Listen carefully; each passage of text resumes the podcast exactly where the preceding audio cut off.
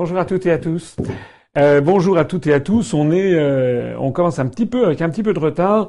Euh, ce numéro exceptionnel, ce direct exceptionnel, parce que nous avons quand même une grande nouvelle à annoncer. C'est la raison pour laquelle d'ailleurs j'avais tenu à ce que ce direct se déroule là, imparfait du subjonctif. J'avais tenu à ce que ce, ce direct se déroule là le vendredi soir parce que, comme vous le savez sans doute, c'est à 18h ce soir que devait être déposé euh, en préfecture, euh, c'était la date limite pour déposer les candidatures aux élections législatives. Alors, si on a pris un petit peu de retard, c'est parce que là, on a centralisé un petit peu les, tous les dossiers qui restaient en, qui restaient en l'air, et j'ai quand même une excellente nouvelle à, vous annoncer. Euh, c'est que d'abord, bien, le contrat est rempli, pratiquement. C'est-à-dire que sur les 577 circonscriptions de France et d'outre-mer, l'UPR va présenter, alors on vérifie, mais normalement on a eu les, récépissés euh, officieux, euh, on n'a pas encore l'inscription officielle comme les autres partis ne, ne, ne, les ont pas non plus, mais d'après tous les récépissés dont nous disposons, euh, sur les 577 circonscriptions de France et d'outre-mer, nous allons avoir des candidats dans 574 d'entre elles, c'est-à-dire presque 100%. Il y a trois circonscriptions où nous n'avons pas de candidats. Il y en a deux, je l'avais d'ailleurs laissé entendre lors des entretiens antérieurs, euh, où euh, nous avons, c'est des territoires très lointains, c'est Saint-Pierre-et-Miquelon où il y a 6000 habitants et quelque chose comme 4000 euh, électeurs, et c'est Wallis et Futuna. Et nous avons euh, trois ou quatre adhérents à Saint-Pierre-et-Miquelon, on en a deux à Wallis et Futuna, mais il se trouve que ni les uns ni les autres n'ont souhaité être candidats. Ils avaient, ils étaient un petit peu intimidés, ils pensaient qu'ils n'y arriveraient pas, etc. Donc on n'a pas pu les, les, les on n'a pas pu obtenir d'eux qu'ils qu'ils fussent candidats. En revanche, euh, on a eu un problème, un seul problème en métropole dans une circonscription, la première circonscription du Var, où il y a eu, un, pour un problème administratif euh, assez bête, une, un manque de pièces justificatives euh, et ça a été fort clos avec le, le, temps, donc on ne pourra pas avoir de candidats dans cette circonscription. Euh, c'est tout. C'est-à-dire que nous avons des euh, candidats dans 574. Je peux vous dire que tous les spécialistes euh, sont très étonnés, vont être très étonnés d'apprendre ça parce que c'est du, c'est, c'est, du sans précédent. Je rappelle par exemple que M. Dupont-Aignan est debout la, debout la, la République euh, en, en, 2012, euh, lorsqu'il avait présenté des candidats. De mémoire, je crois qu'il avait présenté 300, ce qui était déjà, ce qui était déjà pas mal.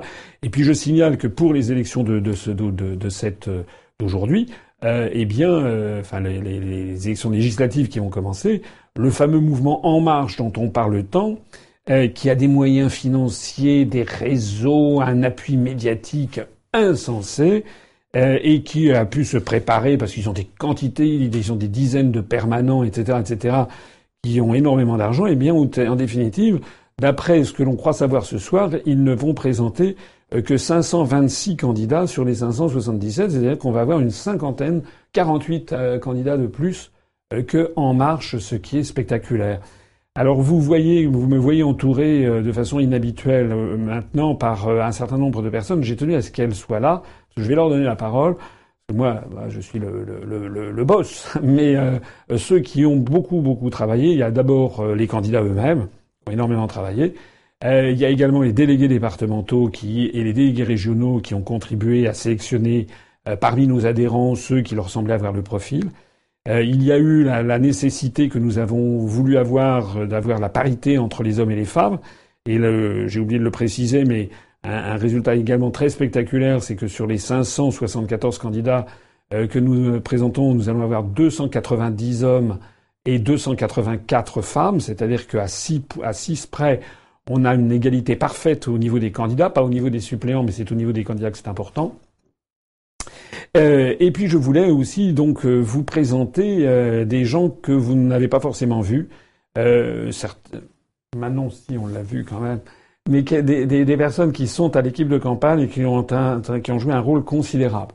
Alors la première personne, vous ne la verrez pas, c'est Adrien Riondel, directeur de campagne, parce que tout simplement, il est en train en ce moment euh, de peaufiner certains dossiers euh, ultimes avec les, les Antilles euh, pour vérifier un certain nombre de points. S'il a la possibilité, il arrivera au cours de l'émission, mais donc Adrien Riondel euh, n'est pas disponible.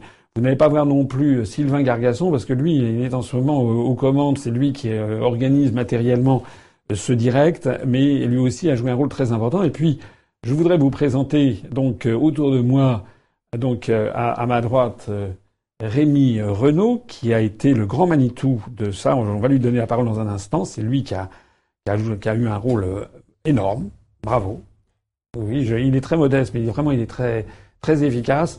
Il y a eu Arnaud euh, Tempère et puis Manon Chevalier, qui euh, Manon vous la connaissez déjà parce qu'elle a beaucoup participé à la recherche des, des parrainages. Vous savez que Manon n'est pas n'est pas française, elle est d'origine, elle est canadienne. Elle est québécoise.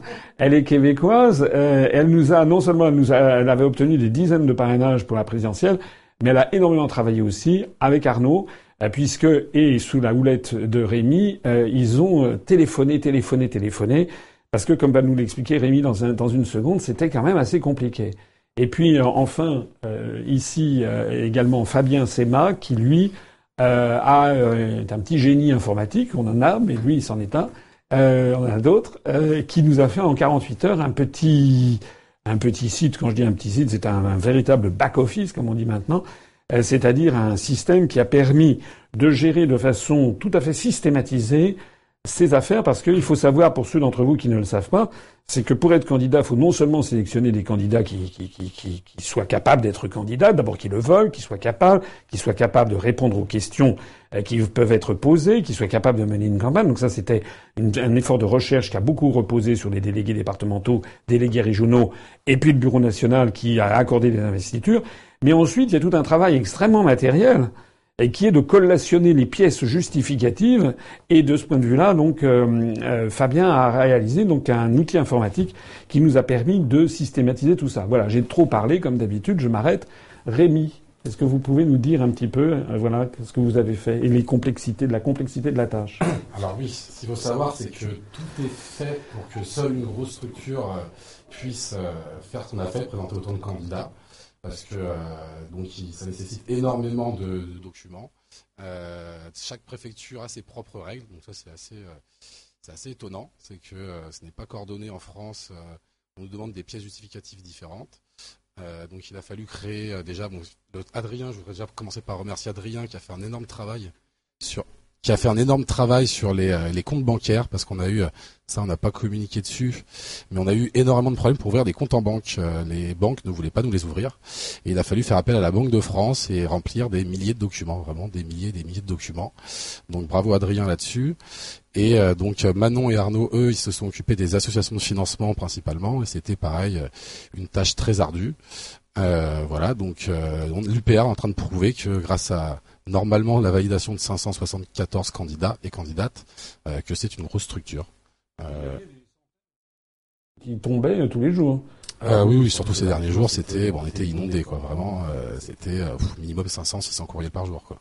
Parfois, j'en le dis parce que parfois il y a certains de nos adhérents qui disent oui, mais là, vous n'avez pas fait ci, vous n'avez pas fait ça. Euh, pitié, nous ne sommes qu'une structure vraiment encore très légère et pourtant, nous, on vient de réussir. Franchement, on peut faire un satisfait site collectif et un énorme travail collectif parce que, encore une fois, c'est un tour de force que vous n'imaginez pas. Hein. Vous n'imaginez pas, par exemple, effectivement, euh, l'ouvrir un compte en banque. On a eu des bâtons dans les roues partout. Euh, les associations de financement, il a fallu les faire. Donc, Adrien, effectivement, ça, c'est, l'a fait. Euh, le travail aussi permanent de conseil aux, euh, aux candidats hein, qui étaient inquiets. Qui... Oui, il a fallu souvent les rassurer, les, leur expliquer bien euh, toutes les démarches à suivre. Et ce qu'il faut savoir, c'est que euh, là, donc pendant les, les dépôts de candidature en préfecture, la majorité des préfectures ont félicité les candidats UPR. En fait, on était les mieux préparés de tous les partis. Euh, plusieurs fois, on a eu beaucoup de retours là-dessus. On a des dossiers complets, tout était bien organisé. Donc, euh, on a vu beaucoup de candidats et donc deux gros partis aussi, hein, du genre la France insoumise, même En Marche, qui n'étaient pas du tout euh, aussi bien organisés, qui n'avaient pas les bons documents, qui étaient en panique, qui couraient à gauche, à droite. pour les Français de l'étranger, ça a été aussi un vrai parcours du combattant parce qu'il faut des originaux dans beaucoup de documents. Et donc, quand on habite à Dubaï, au Japon, en Amérique du Sud, c'est pas forcément évident d'avoir les originaux pour aller en préfecture de police de Paris. Donc, nous, on était prêts et on a validé de 11 candidats. Donc, ça, eux, ils sont officiels de chez officiel. Les 11 candidats sur les 11 circonscriptions des Français de l'étranger. Et beaucoup de partis n'ont pas eu cette chance. Donc, euh...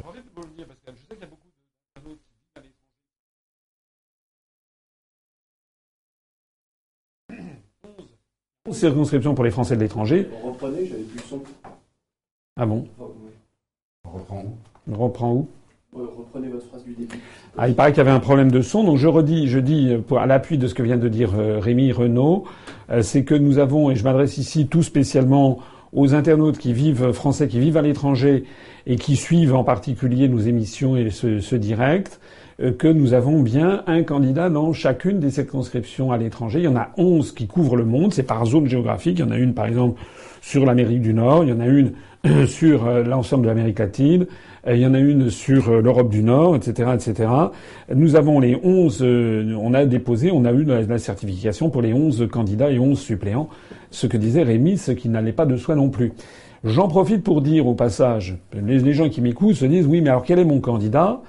Alors, euh, il faut aller, on l'a déjà dit, mais je le répète, parce qu'il y a des gens qui n'ont peut-être pas vu ça auparavant, nous avons un site qui a été créé spécialement, qui s'appelle législative.com upr.fr, hein, législative.upr.fr. Vous y avez un accès direct à partir du site UPR d'ailleurs. Il y a un petit bandeau jaune en haut de la page d'accueil du site UPR.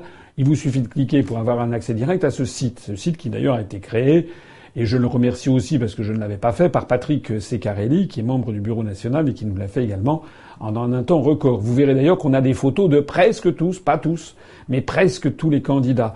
Alors, les, personnes qui veulent savoir quel est le candidat qu'il y a dans leur circonscription, y compris la circonscription des Français de l'étranger, eh bien, ils peuvent aller sur ce, sur ce site. Manon, comment est-ce que ça s'est passé pour vous? Euh, Qu'est-ce que vous avez fait? Ben, comme l'a expliqué Rémi euh, Renault, euh, avec Arnaud Tempère, mon voisin ici, nous nous sommes occupés de la création des associations de financement, hein, qui était un prérequis obligatoire pour chaque circonscription. Euh, et, pour ce faire, nous avons donc appelé chaque candidat, euh, les 577 candidats, ou lorsque c'était impossible de les joindre, on leur écrivait, afin d'obtenir une lettre d'agrément de leur part. Et euh, on avait une série de documents à préparer suite à la réception de cette lettre pour pouvoir enfin ouvrir l'association. Donc, je, voulais, je voudrais remercier les candidats pour leur grande coopération, hein, pour bon, la, totalité en fait, et aussi souligner qu'il y a aussi des dizaines de personnes qui ont vraiment euh, qui sont là d'ailleurs en ce moment, qui ont participé à appeler euh, tous les candidats pour les, soutenir, les aider, euh, pour que tout ça soit fait dans des délais extrêmement courts. Voilà que j'ai pas pu euh, ici, on est quand même dans un endroit un petit peu confiné. Je ne pouvais pas faire venir tout le monde, et puis tout le monde n'est pas là à tout moment parce qu'il y a une rotation euh, des effectifs, parce qu'il y a des bénévoles qui sont venus passer deux trois heures par-ci, deux trois heures par-là pour appeler les candidats. Donc tout le monde n'est pas ce soir au siège de campagne, mais euh, je prie tous ceux qui me regardent de, de bien vouloir comprendre qu'il y a des gens que je n'ai pas cités. Je pouvais pas citer tout le monde, mais on a eu beaucoup beaucoup de, de, de recours, enfin de, gens qui nous ont apporté de leur soutien, mais un soutien pas seulement un soutien moral, c'est prendre son, son, téléphone et puis téléphoner aux uns et aux, autres. Voilà, Arnaud. Arnaud, vous voulez dire quelque chose? Euh, bah, Comme maintenant, je vais remercier tous les candidats qui ont été très réactifs. Donc tout serait très bien passé, euh, je pense, avec l'ensemble des candidats. On a eu un bon contact avec la plupart. Et puis euh, je vais aussi remercier Victor qui est pas là, qui est à Singapour, euh, qui est rentré à Singapour et qui nous a bien aidé sur les Français de l'étranger. Donc il y avait des démarches un peu différentes et il s'en est très bien occupé. Donc, euh, fait, effectivement, il est peut-être à Singapour, il nous regarde peut-être, donc je le salue.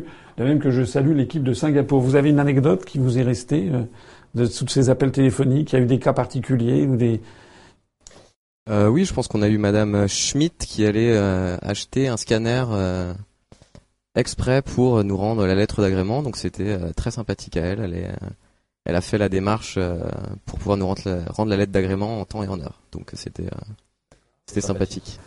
Vous, une, anecdote aussi, non? C'était quoi les questions que vous posaient les, candidats en général? Euh, ben, en fait, on avait des questions aussi sur les casiers judiciaires vierges parce que les candidats étaient très, euh, voilà, très préoccupés par l'idée de bien remettre ce, ce, casier judiciaire. Et d'ailleurs, c'est Clément Liégeois qui s'est occupé de tout, euh, tout rapatrier et qui l'a très très bien fait. Je pense que encore quelqu'un que j'ai oublié de citer, Clément Liégeois, effectivement, qui a beaucoup un rôle de centralisation sur l'affaire des, des, casiers judiciaires. J'ai oublié de le préciser au début, tous nos candidats, les 574 candidats et les 574 suppléants, 1148 personnes, euh, ont un casier judiciaire vierge. Ça fait partie du, pré, euh, du prérequis. Et euh, on ne s'est pas contenté d'une promesse, on leur a demandé le, justificatif. Ça, c'est un point important. Et puis autre chose également qui est important, c'est que quasiment tous les candidats, pratiquement tous, euh, c'est la première fois qu'ils sont candidats à une élection législative en leur nom. Voilà, je, en fait, je n'en connais qu'un qui a été candidat, c'est moi-même. Quand je m'étais présenté en, 2000, euh, en 2013, je crois, euh, dans le Lot-et-Garonne, euh, dans la circonscription de Cahuzac. On avait fait un petit coup, mais on avait essayé d'avoir un petit coup médiatique. Ça avait marché, on était encore dans les débuts, mais à l'époque, il y avait peut-être, je sais pas, 1000, 1000, 1000 adhérents à, à l'UPR, alors que là, nous en sommes à 27 834. On avait commencé à 833, je crois. C'est marqué en bas du, du, de l'écran. Donc j'en profite là aussi pour faire un appel à toutes et à tous. Euh, si vous adhérez en ligne en ce moment, bien ça va incrémenter notre notre compteur. donc, euh, est-ce que vous vous rendez compte que nous avons donc 1148 candidats, parmi lesquels 290 hommes, 284 femmes, euh, parmi les candidats, donc les 574, 1148 si on y ajoute les 574 de suppléants. est-ce que vous vous rendez compte que nous avons donc la parité parfaite quasiment entre hommes et femmes? Et est-ce que vous vous rendez compte également que nous avons euh, que ces personnes sont toutes avec un casier judiciaire vierge et sont toutes des citoyennes et des citoyens qui, pour la première fois, se présentent aux élections. Donc il faut, et je m'adresse ici à tous les gens qui nous suivent, qui nous, tous les sympathisants, euh, il faut absolument nous aider, les aider, parce que maintenant c'est plus seulement Asselineau. Moi je ne suis que l'un parmi, moi je me présente dans la dixième circonscription de la Seine-Saint-Denis.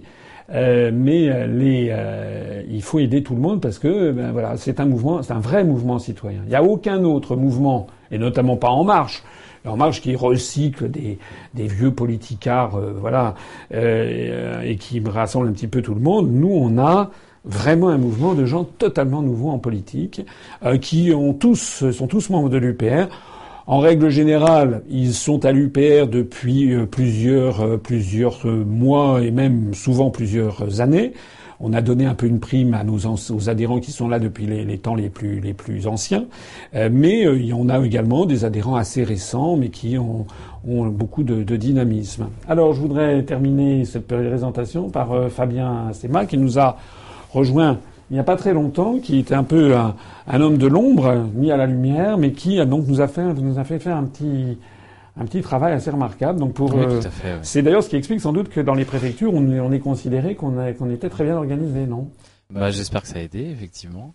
Moi c'est un peu particulier puisque je suis un adhérent assez jeune. J'ai adhéré au parti il y a que quelques semaines, hein, juste avant les présidentielles.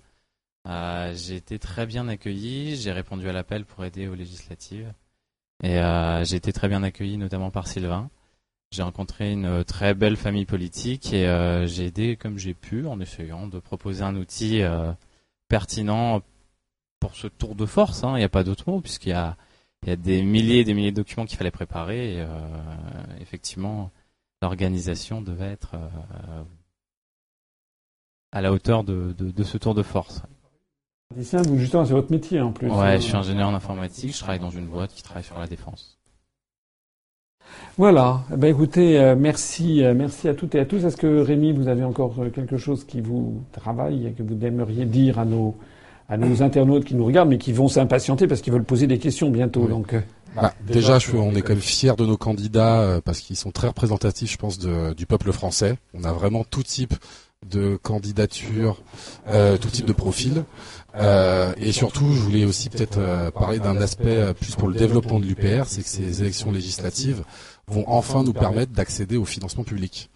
Euh, donc bon, l'UPR, on n'a pas un rôle, on n'est pas une entreprise à but lucratif, bien sûr, mais malgré tout, bah, il faut de l'argent pour pour avoir des permanents, pour avoir des locaux, des tracts, des affiches, etc. Et jusque là, on ne vivait que sur les dons et adhésion euh, donc de nos de nos sympathisants ou adhérents.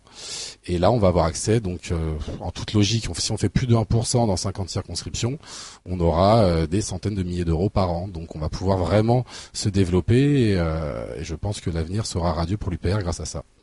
C'est important de voir que effectivement ça paraît c'est un sujet qui est peu évoqué, mais nous, comme on est très franc du collier, on le dit. Effectivement, chaque, voix qui sera placée dans une urne euh, au premier tour pour un candidat de l'UPR en France et outre-mer et à l'étranger, chaque voix nous rapportera 1,40€ à peu près, je crois, d'argent public à l'UPR, hein, à la structure UPR, par an pendant 5 ans. C'est-à-dire 7 euros sur, sur les 5 ans. Une voix.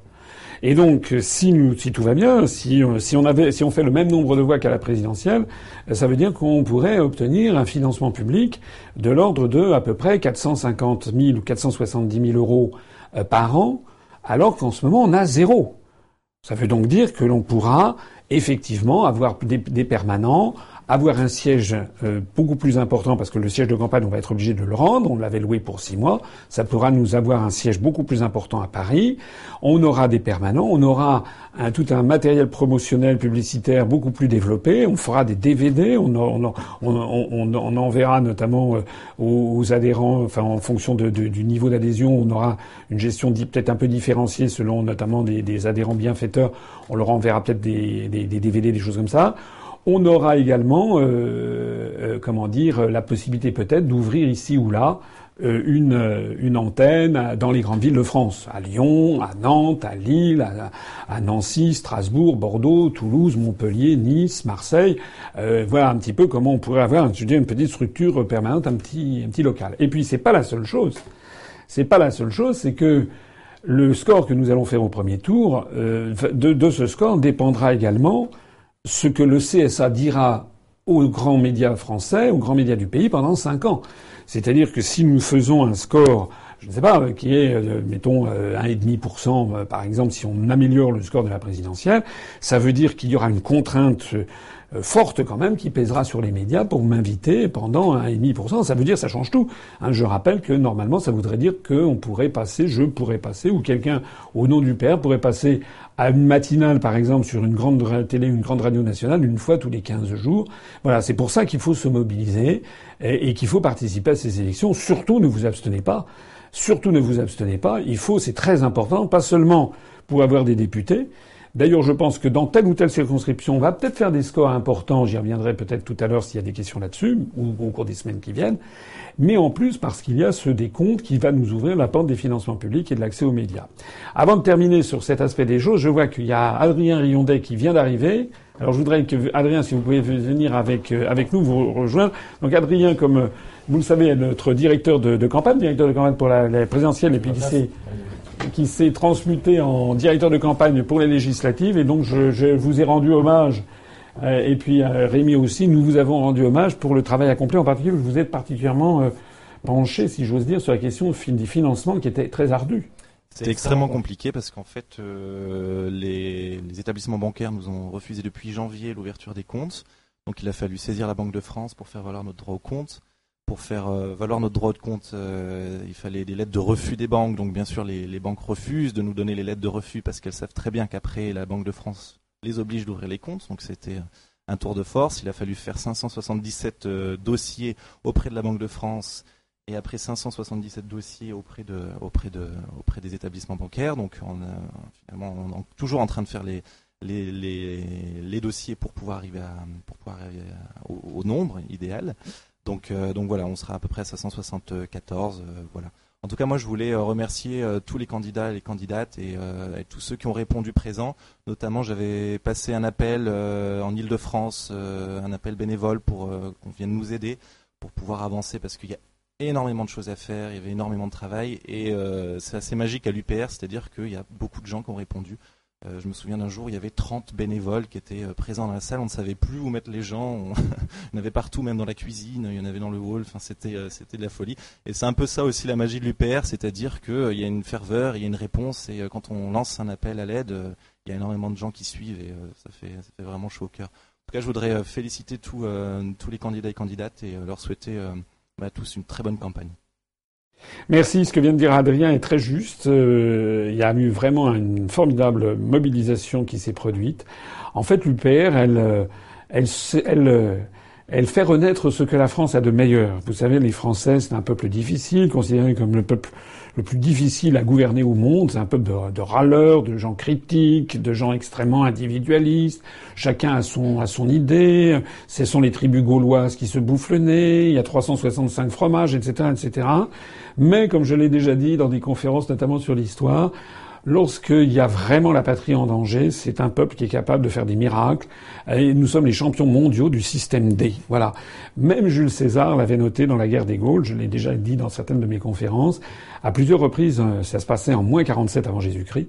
À plusieurs reprises, Jules César a failli euh, être détruit. En tout cas, il a, eu, il a perdu énormément de pertes en, en, soldats parce qu'il l'écrit dans la guerre des Gaules, alors que sans s'en rendre compte, il ne s'était pas rendu compte, mais en l'espace de quelques heures, des tribus gauloises qui étaient distantes des, petites bourgades, qui étaient des petits villages gaulois, qui étaient distants de, ce qu'on dirait des dizaines de kilomètres de nos jours, eh bien, par magie, avaient réussi à se fédérer en quelques, quelques heures euh, et avaient tendu un piège dans lequel les armées de César, de Jules César, étaient, étaient tombées. Alors, bon, c'était, ce sont des souvenirs de plus de 2000 ans, mais il y a quand même quelque chose comme ça dans la fibre du peuple français qui, qui et c'est ça qui marche chez nous. On a vraiment un, bon, un, très bon, un très bon levier qui consiste dans ce génie national du système D. À toutes et à tous, merci. On va marquer une petite pause. Je vois qu'on a déjà six adhérents nouveaux. On est à 27 839. Le dernier adhérent vient, qui vient de s'inscrire vient des Alpes-Maritimes. Vous pouvez adhérer en ligne parce que là, il faut maintenant, bien comme vous l'avez compris, c'est pas seulement un satisfait qu'on vient de faire collectif, c'est que maintenant, c'est la mobilisation générale. Parce que là, il s'agit maintenant de se mobiliser de façon générale pour réussir les législatives à partir de l'acquis des présidentielles. Je vais en parler s'il y a des questions dans un instant. On passe un petit, un petit, un petit, une petite animation euh, pour euh, nous permettre de nous réorganiser pendant ce temps-là.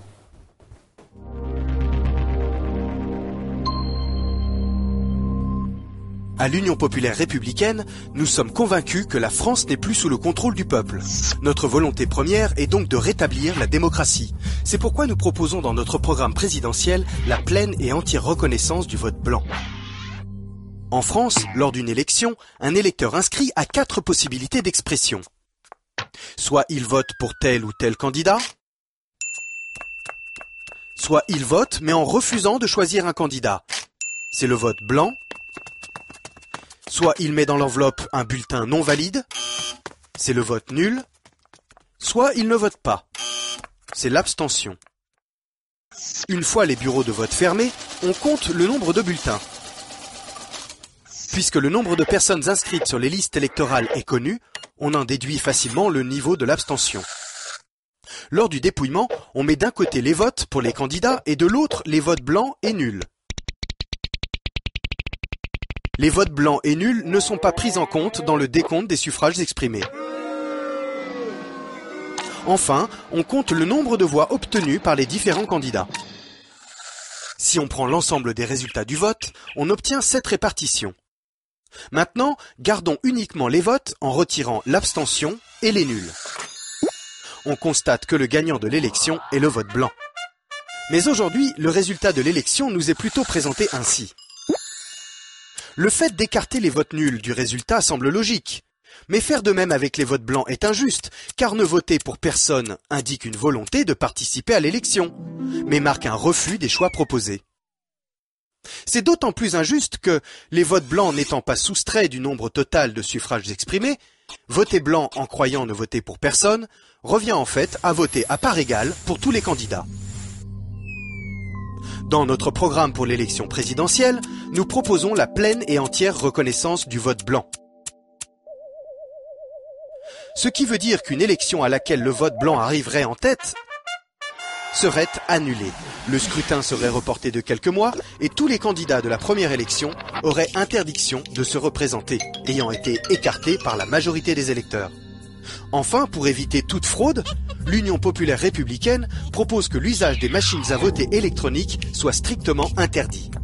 Les élections s'effectuent au scrutin secret et manuel, au moyen de bulletins de vote en papier, d'urnes transparentes et sous la surveillance des citoyens. Ces propositions permettent d'améliorer l'offre politique et participent au rétablissement de la démocratie.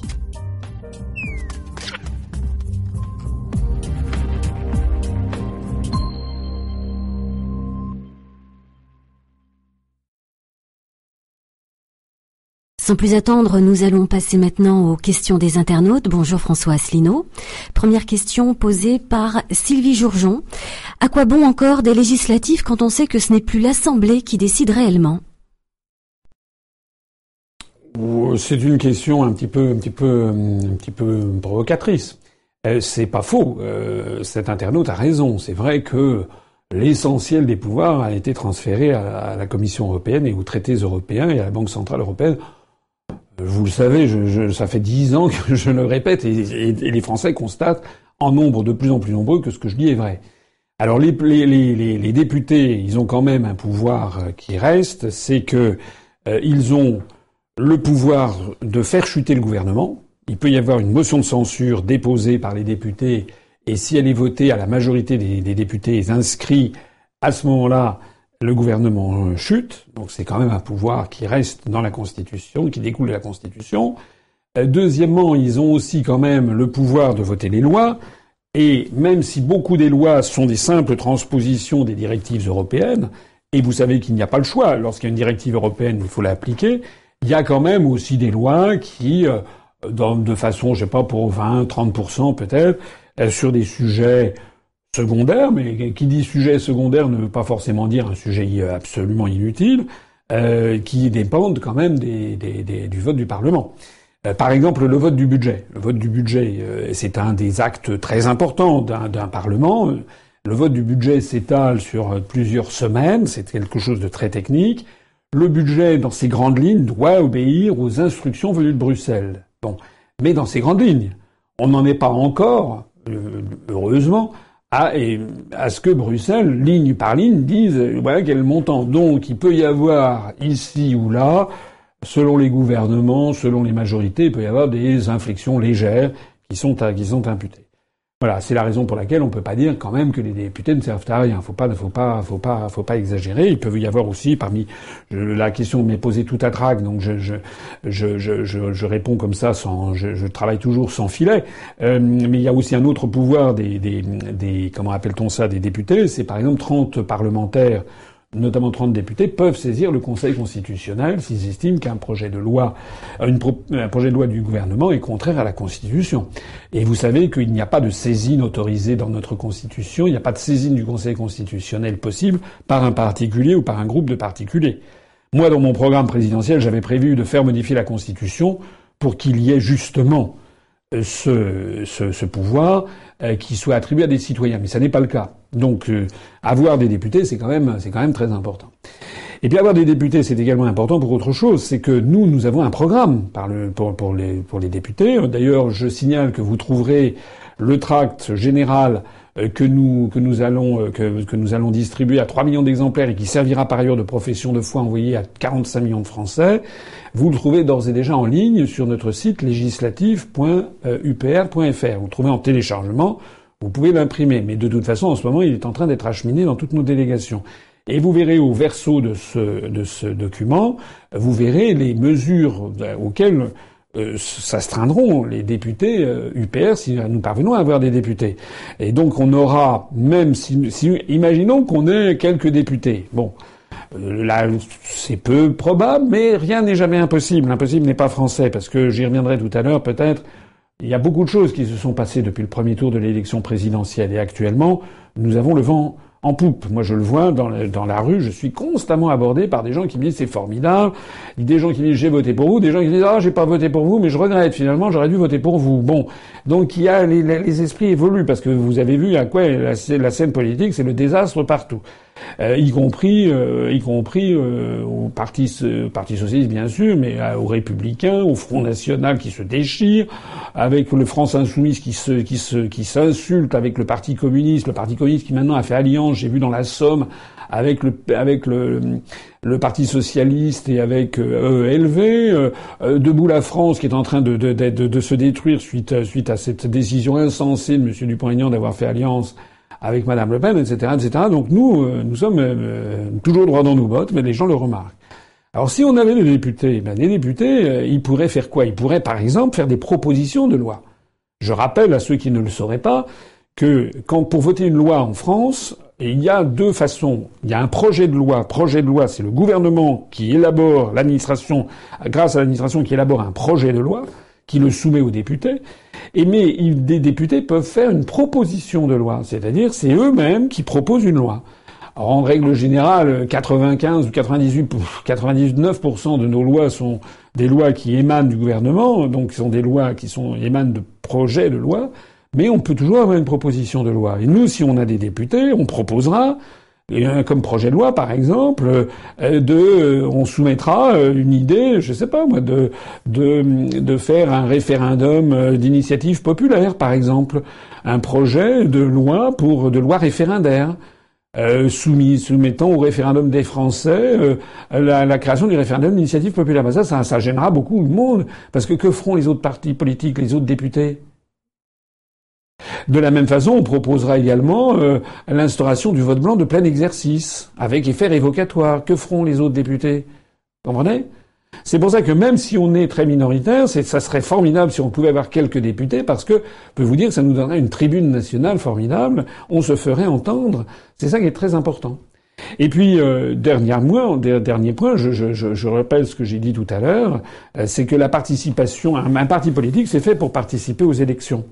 Un parti politique, c'est fait pour euh, euh, si, si à chaque fois on trouve une justification pour ne pas participer, ben c'est plus un parti politique, ça devient en fait une espèce de cercle de réflexion, un think tank comme on dit. C'est la raison pour laquelle d'ailleurs nous nous étions présentés aux élections européennes de, 2000, de 2014 et pour desquelles on se représentera à l'élection européenne de 2019. C'est pas qu'on est pour l'Europe, mais c'est parce qu'on doit participer aux élections, parce que c'est un formidable moyen, on l'a vu pour la présidentielle, de se faire connaître. Je me rappelle, il y avait eu un, il y a un an et demi euh, à l'UPR, il y avait eu quelques petites tensions ici ou là parce qu'il y avait quelques personnalités euh, qui disaient mais que ça ne servait à rien de vouloir être candidat à la présidentielle, on n'y arriverait jamais. C'est des gens qui partaient battus. Moi, j'avais dit mais non, on va, on peut y arriver. On y est arrivé. Alors c'est vrai que j'ai fait un score qui a été jugé décevant, qui est un peu décevant par rapport aux espoirs qu'on avait placés, mais ça nous a donné une formidable caisse de résonance. Et regardez, pendant que je parle, on est maintenant à 27 845. Ça veut dire que depuis que ça a commencé cet entretien, on a 12 adhérents nouveaux qui ont adhéré par Internet. Et vous êtes, euh, vous êtes à même de le faire. Donc, euh, c'est petit à petit que l'oiseau fait son nid, comme on dit en français, et en participant aux élections, à chaque fois, c'est comme un coup de boutoir, un deuxième coup de boutoir, un troisième coup de boutoir, pour, euh, pour dans, un, dans une dans une forteresse, ben, la muraille finira par céder au cinquième ou sixième ou dixième coup de boutoir. C'est comme ça que ça marche. Faut pas se laisser euh, euh, baisser les bras dès, dès le premier, dès le premier, euh, le premier revers. voilà. On profite d'ailleurs au passage pour dire, je sais que mes, mes, réponses sont longues, mais je dis des choses qui me paraissent importantes parce que L'autre soir, là, j'ai été avec les candidats de Seine-Saint-Denis, parce qu'on commence en Seine-Saint-Denis, tout le monde s'y met, on va aller faire les marchés, tracter, etc. Et je leur disais, parce que ça m'a traversé l'esprit lorsqu'il y a eu la nomination du gouvernement, lorsqu'il y a eu la nomination de M. Bruno Le Maire, j'ai revu ce qui s'était passé. M. Bruno Le Maire, au moment de la primaire des Républicains, il y a eu 4 millions de Français qui sont allés voter. Ça veut dire qu'il n'y a eu que 10% des Français, des électeurs français qui sont allés voter. Et M. Le Maire, il avait obtenu, je crois, je ne sais plus si c'est 110 000 ou 115 000 suffrages. Et je me suis rendu compte que si on ajoute les suffrages obtenus par M. Le Maire, ces élections étaient ouvertes à tous les Français d'ailleurs. Si on ajoute les, suffrages obtenus par M. Le Maire, qui est maintenant euh, ministre à Bercy, avec les suffrages obtenus par les trois autres candidats qui ont fait moins que lui, c'est-à-dire Mme Kosciusko-Morizet, qui avait obtenu, je crois, 106 000 suffrages, avec les suffrages obtenus par M. Poisson, il en avait obtenu 62 000, et ceux obtenus par M. Copé, c'est-à-dire 12 000, on arrive à 280 000 suffrages. C'est-à-dire que moi, euh, finalement, euh, à la présidentielle, avec les 332 000 Français qui ont voté pour moi, eh bien, je suis plus légitime, j'ai eu plus de suffrages de Français que M. le maire, plus Mme Kosciusko-Morizet, plus M. Poisson, plus M. Copé réunis. Voilà. Alors certains vont dire oui, mais c'est pas exactement comparable. Oui, je sais bien que c'est pas comparable, mais concrètement, concrètement, les 332 000 personnes qui ont voté pour moi à l'élection présidentielle, eh bien, j'espère, je si elles me regardent, je, leur demande de le faire, j'espère qu'elles vont revoter, pas cette fois, cette fois-ci, pas seulement pour moi dans la dixième circonscription, mais pour nos 574 candidats dans les 574 circonscriptions. Et comme par ailleurs, depuis un mois, les Français ont commencé à réfléchir, à voir ce qui se passe. Il commence à y avoir, on en parlera peut-être tout à l'heure, les premiers couacs sur, la, sur le gouvernement euh, euh, Philippe et M. Macron. Et comme je le disais à l'instant, c'est la bérésina dans les autres partis politiques, comme ils voient que nous, on est resté toujours droit, moi, je n'ai pas fait d'alliance honteuse avec, avec Madame Le Pen. Je n'ai pas non plus appelé à voter pour Monsieur euh, Macron qui est en train de détruire notre pays. Moi, je suis resté conforme à la charte fondatrice. Ils peuvent constater que nous présentons tout ce que comme je l'ai toujours dit, je fais ce que je dis et je dis ce que je fais. J'avais annoncé qu'on serait présent dans toutes les circonscriptions. Les journalistes, quand ils m'écoutaient, je sais bien qu'ils disaient oui, oui, ils parlent toujours. Eh ben voilà. Maintenant, le résultat est sur la table. Il y a peut-être trois, quatre circonscriptions dans lesquelles on ne sera pas. Euh, en ce moment, il n'y en a que trois qu'on a repérées où on ne sera pas. Donc, ça veut dire que ah, notre, nous sommes un, mouvement qui avance, qui avance, qui avance euh, rapidement. Et c'est le, tous les candidats qui vont être présents à cette, cette élection vont bénéficier de l'élan donné par la présidentielle, de l'énorme notoriété qui a été donnée, mais aussi, c'est la raison pour laquelle d'ailleurs il y aura ma photo sur les affiches électorale avec la photo du candidat, parce que ça fait partie de la personnalisation, c'est comme ça, c'est pas du narcissisme mal placé, c'est comme ça, c'est parce que pour bien ancrer dans l'esprit des populations, il y, a, encore beaucoup de gens qui ne nous connaissent pas très très bien, donc c'est pour renforcer la notoriété. Mais on va avoir en plus la notoriété locale d'un certain nombre de nos candidats.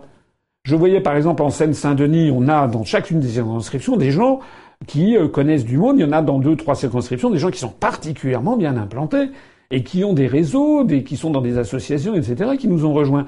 Donc, on peut tabler sur le fait que non seulement j'espère qu'on va rééditer le socle de base de la présidentielle, mais qu'on est sur une dynamique supplémentaire de gens qui ont réfléchi depuis un mois et qui se disent bah maintenant je vais voter pour l'UPR, et puis on va avoir en plus les candidats, les, les suffrages apportés par chacun des candidats en fonction de leur connaissance et en fonction de l'ardeur qu'ils vont mettre dans la campagne électorale. Question suivante posée par Johanna Daniel. Bonsoir Johanna. Euh, elle est persuadée que la victoire passe par une couverture médiatique. Euh, elle constate que depuis le premier tour, l'UPR a disparu des médias. Alors elle s'interroge comment y remédier? Avez-vous une stratégie pour contourner cela? Alors ça, c'est tout à fait, c'est une question extrêmement judicieuse. Il se trouve que nous suivons ça comme le lait sur le feu, bien entendu, et que le 17, c'est-à-dire donc euh, il y a deux jours, euh, le Conseil supérieur de l'audiovisuel, le CSA, vient de pondre un document officiel qui explique euh, à quoi, comment vont être, va être organisée la campagne sur les grands médias du pays?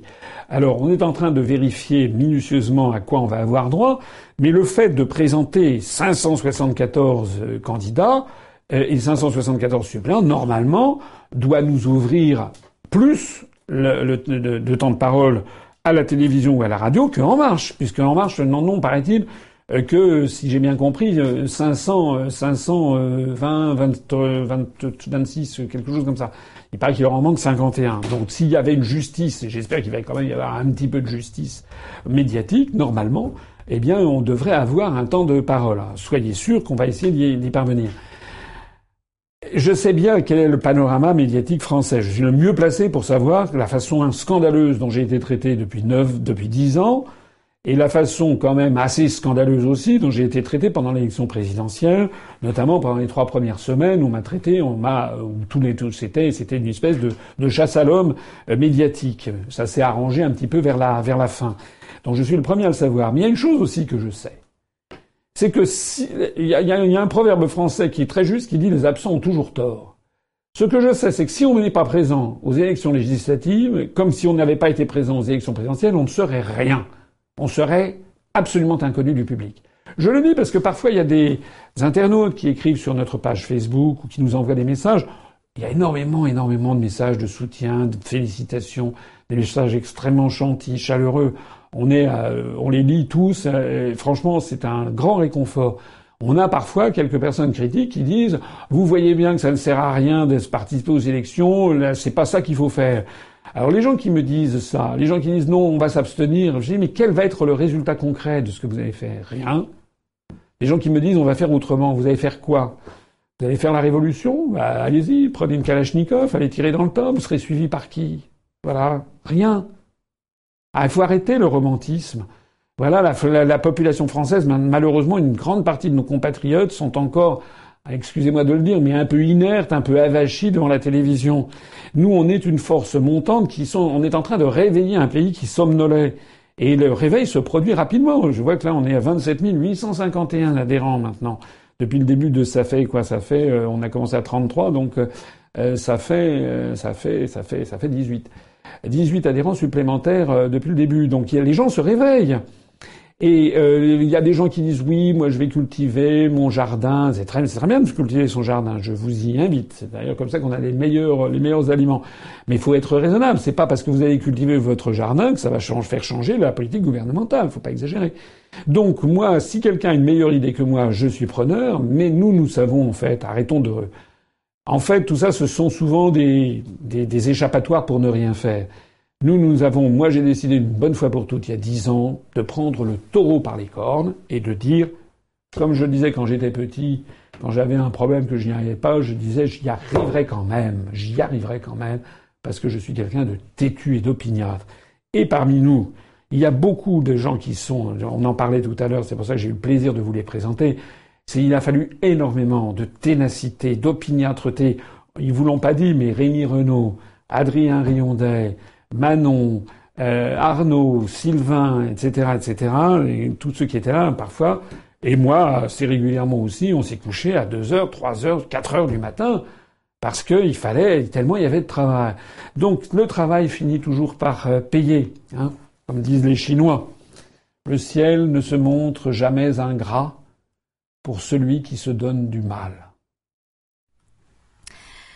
Question suivante, euh, posée par Jordi Moreno, question juridique. Pensez-vous que Macron, dans le cas de manifestations violentes contre les lois ultralibérales qu'il imposera, puisse aller jusqu'à se donner les pleins pouvoirs par l'article 16 euh... C'est une. Euh, il y a beaucoup de bonnes questions ce soir, dites-moi. C'est une bonne question. Je suis d'ailleurs, euh, je crois, l'un des seuls, sinon le seul, pendant la campagne présidentielle, à avoir rappelé ce qu'était le pouvoir du président de la République, et notamment euh, la détention de la force nucléaire, et puis l'article 16 qui peut, il peut prendre les pleins pouvoirs. J'étais le seul. J'étais le seul à le dire. Voilà. Et c'est vrai que maintenant, M. Macron, potentiellement, peut mettre en œuvre l'article 16 qui lui accorde les pleins pouvoirs. Alors, les pleins pouvoirs de la Constitution, sont quand même encadrés par la Constitution. Il faut d'abord obtenir, il faut d'abord saisir euh, officiellement euh, le président du Sénat, le président de l'Assemblée nationale. C'est d'ailleurs la raison pour laquelle les Français n'ont pas intérêt. C'est une raison encore supplémentaire pour que les Français ne votent surtout pas pour En Marche, pour pouvoir, comment dirais-je, calmer, calmer les ardeurs parfois un peu hystériques de M. Macron. On l'avait vu dans certains de ses meetings. Donc c'est très important, il est, de, salubrité publique, de voter massivement pour notre mouvement et surtout pas pour En Marche. Euh, ne, ne succombez surtout pas aux sirènes des gens qui vous disent qu'il faut lui donner une majorité pour. Non, non, non, non, non. Il faut absolument qu'il ait un contre-pouvoir, parce que déjà, il a, il tout le monde avec lui, et toute la presse. Il est, la presse, ça lui suffit pas. Vous avez vu, il est en train en ce moment d'essayer de, tuer ce qui reste de liberté d'expression en France. Et déjà, il a des médias qui passent son temps à chanter ses louanges, et c'est encore pas assez. Donc, euh, pour revenir à mon propos, il faut obtenir, il, doit consulter, mais ça n'est qu'un avis. Mais bon, s'il y avait un avis euh, formellement contraire du président de l'Assemblée nationale, ça ferait mauvais genre. Le président du Sénat, le président de l'Assemblée nationale, le Premier ministre, euh, je crois, euh, il me semble, qu'il y a peut-être aussi le président du Conseil économique et social, je ne me rappelle plus, c'est possible, euh, Conseil économique, social et environnemental. Et puis, il peut, le, le président de la République peut prendre les pleins pouvoirs. Mais d'abord, il doit faire une annonce à la nation, et puis ensuite, c'est limité dans le, dans le temps. Mais euh, cet internaute a raison. Euh, malheureusement, euh, il n'y a pas, il n'y a pas de, il n'y aurait pas de possibilité si s'il le faisait de, de s'y de s'y opposer réellement. il faut savoir quand même que dans l'histoire de la Ve République, cet article 16, la Ve République a été donc qui est née en 1958. Donc nous allons fêter l'année prochaine le 60e anniversaire de cette constitution. La, Ve République va devenir l'un des régimes les plus longs de l'histoire de France depuis la, Révolution française, euh, seulement dépassé par la Troisième République qui a duré de 1871-72 jusqu'à 1940. Euh, donc d'ores et déjà, euh, la, la Ve République se rapproche en durée. Euh, il faut savoir qu'au cours de cette durée de 60 ans, pour l'instant, l'article 16 n'a été mis en œuvre qu'une seule fois. Une seule fois, par Charles de Gaulle en 1962 au moment de ce qu'on a appelé le putsch des généraux d'Alger. Bon, c'est-à-dire il y avait quatre généraux euh, qui avaient fait une espèce de putsch militaire, un prononciamento, comme avait dit le général, euh, pour s'attribuer le pouvoir qui ne leur était pas dû à Alger, pour s'opposer au pouvoir, au pouvoir, au pouvoir de Paris. Donc il s'agissait quand même de la France était en train de virer à la guerre civile. C'est la raison pour laquelle, à mon avis, il y aurait quand même, si M. Macron voulait prendre les pleins pouvoirs alors qu'il y a simplement des manifestations de rue, même si elles dégénèrent, ça serait pour que les pleins pouvoirs, normalement, euh, ne s'appliquent que s'il y avait euh, une rébellion armée euh, ou, une, guerre civile qui éclatait réellement dans, le pays avec, ou éventuellement une sédition fomentée par l'étranger. Euh, je pense que euh, ça serait difficile à M. Macron de, faire valoir ça s'il y avait des s'il y avait des manifestations. Mais enfin, il faut être vigilant, surtout avec un monsieur qu'on ne connaît pas. Je l'ai dit l'autre fois. Finalement, on ne sait pas comment il réagirait, comment il réagira devant des crises très graves. C'est une raison supplémentaire pour dire autour de vous qu'il faut absolument voter pour euh, quelqu'un qui ne soit pas le candidat d'En Marche, mais au contraire un candidat citoyen sorti du seul mouvement citoyen d'importance, c'est l'UPR, un mouvement qui est, franchement, il n'y a rien à reprocher à notre mouvement à partir du moment où euh, il y a des gens qui critiquent notre positionnement. Ça, d'accord. Mais personne ne peut nous, nous accuser depuis dix ans d'avoir fait preuve de mensonges, de duplicité, de trahison. Jamais. On a toujours dit ce qu'on faisait et toujours fait ce qu'on disait. Ce Facebook Live se poursuit avec la question de Pur Indica. Bonsoir, monsieur Asselineau. Les Jeux de la francophonie vont se tenir à Abidjan en juillet 2017. Comptez-vous y envoyer des représentants? Euh, ça, c'est encore une bonne question. Pour être honnête avec vous, je n'y avais pas songé parce que nous sommes en ce moment un petit peu submergés par la question de la présidentielle et des législatives. J'en profite au passage pour signaler d'ailleurs que l'élection présidentielle n'est pas achevée. Il y a quelqu'un, il y a deux personnes là dont je parle peu, dont je n'ai pas parlé. Je voudrais aussi leur rendre hommage de, l'équipe de campagne. C'est Catherine euh, Gargasson et c'est Benjamin Nard qui sont euh, là en train d'écluser, euh, d'écluser toute une série de documents administratifs qui qu'il faut présenter pour à la Commission nationale des comptes de campagne et des financements des partis politiques pour la présidentielle. Hein, donc ne croyez pas que la présidentielle se soit terminée en termes administratifs. C'est un travail considérable.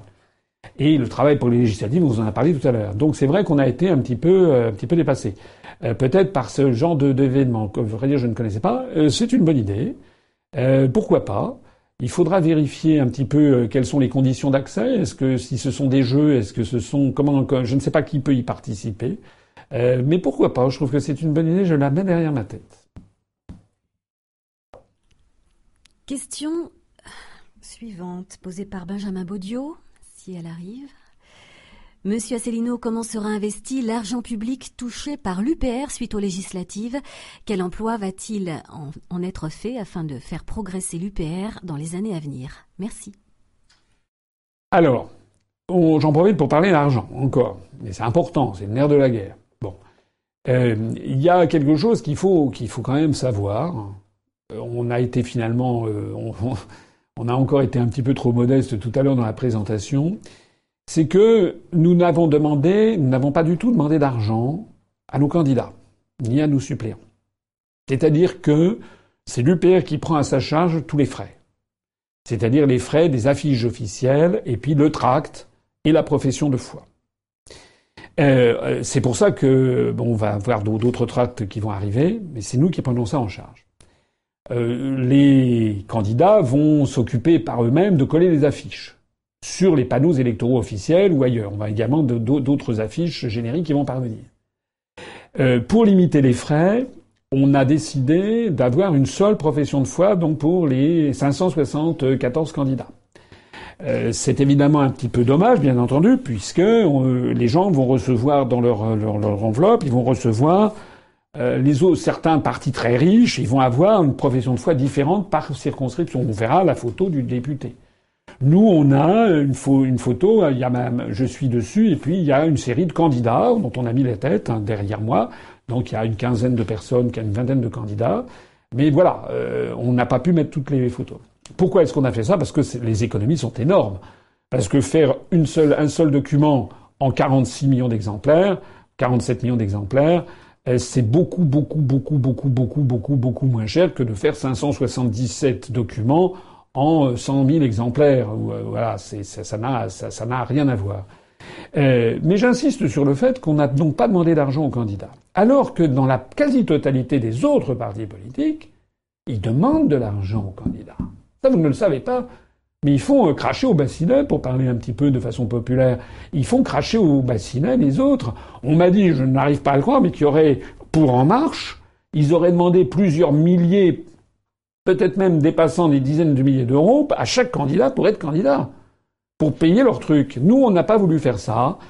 Parce que moi, je ne veux pas que, je veux que l'UPR reste un mouvement euh, authentiquement citoyen, authentiquement populaire, et que des gens qui ont très peu de moyens financiers puissent être candidats, à l'instar de quelqu'un qui, est, très aisé.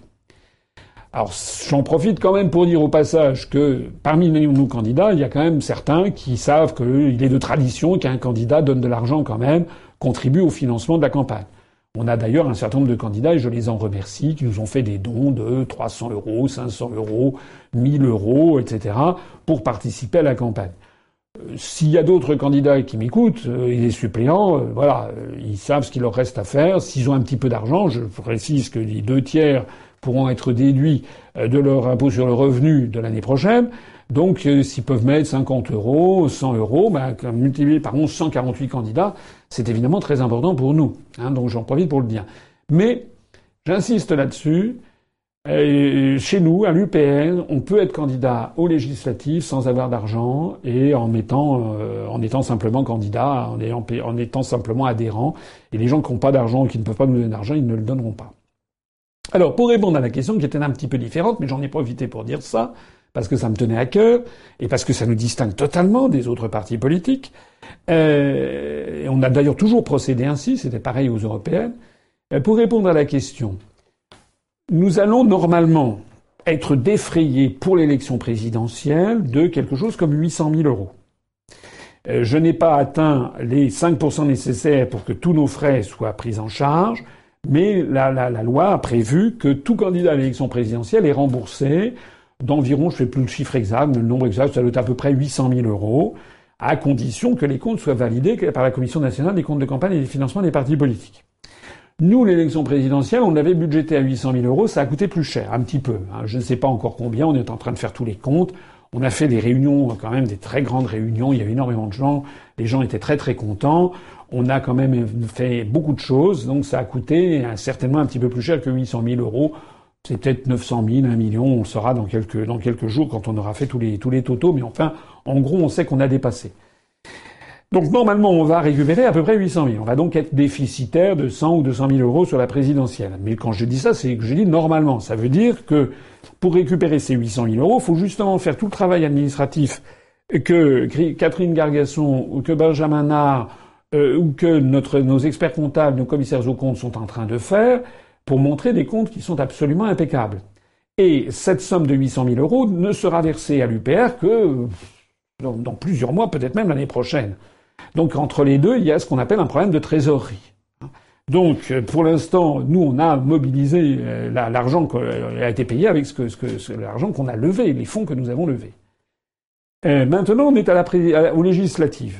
Les législatives, on avait fait un budget un petit peu, à minima.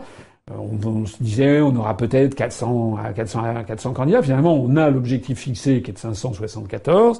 Donc, comme je l'ai annoncé, on a décidé d'augmenter la collecte.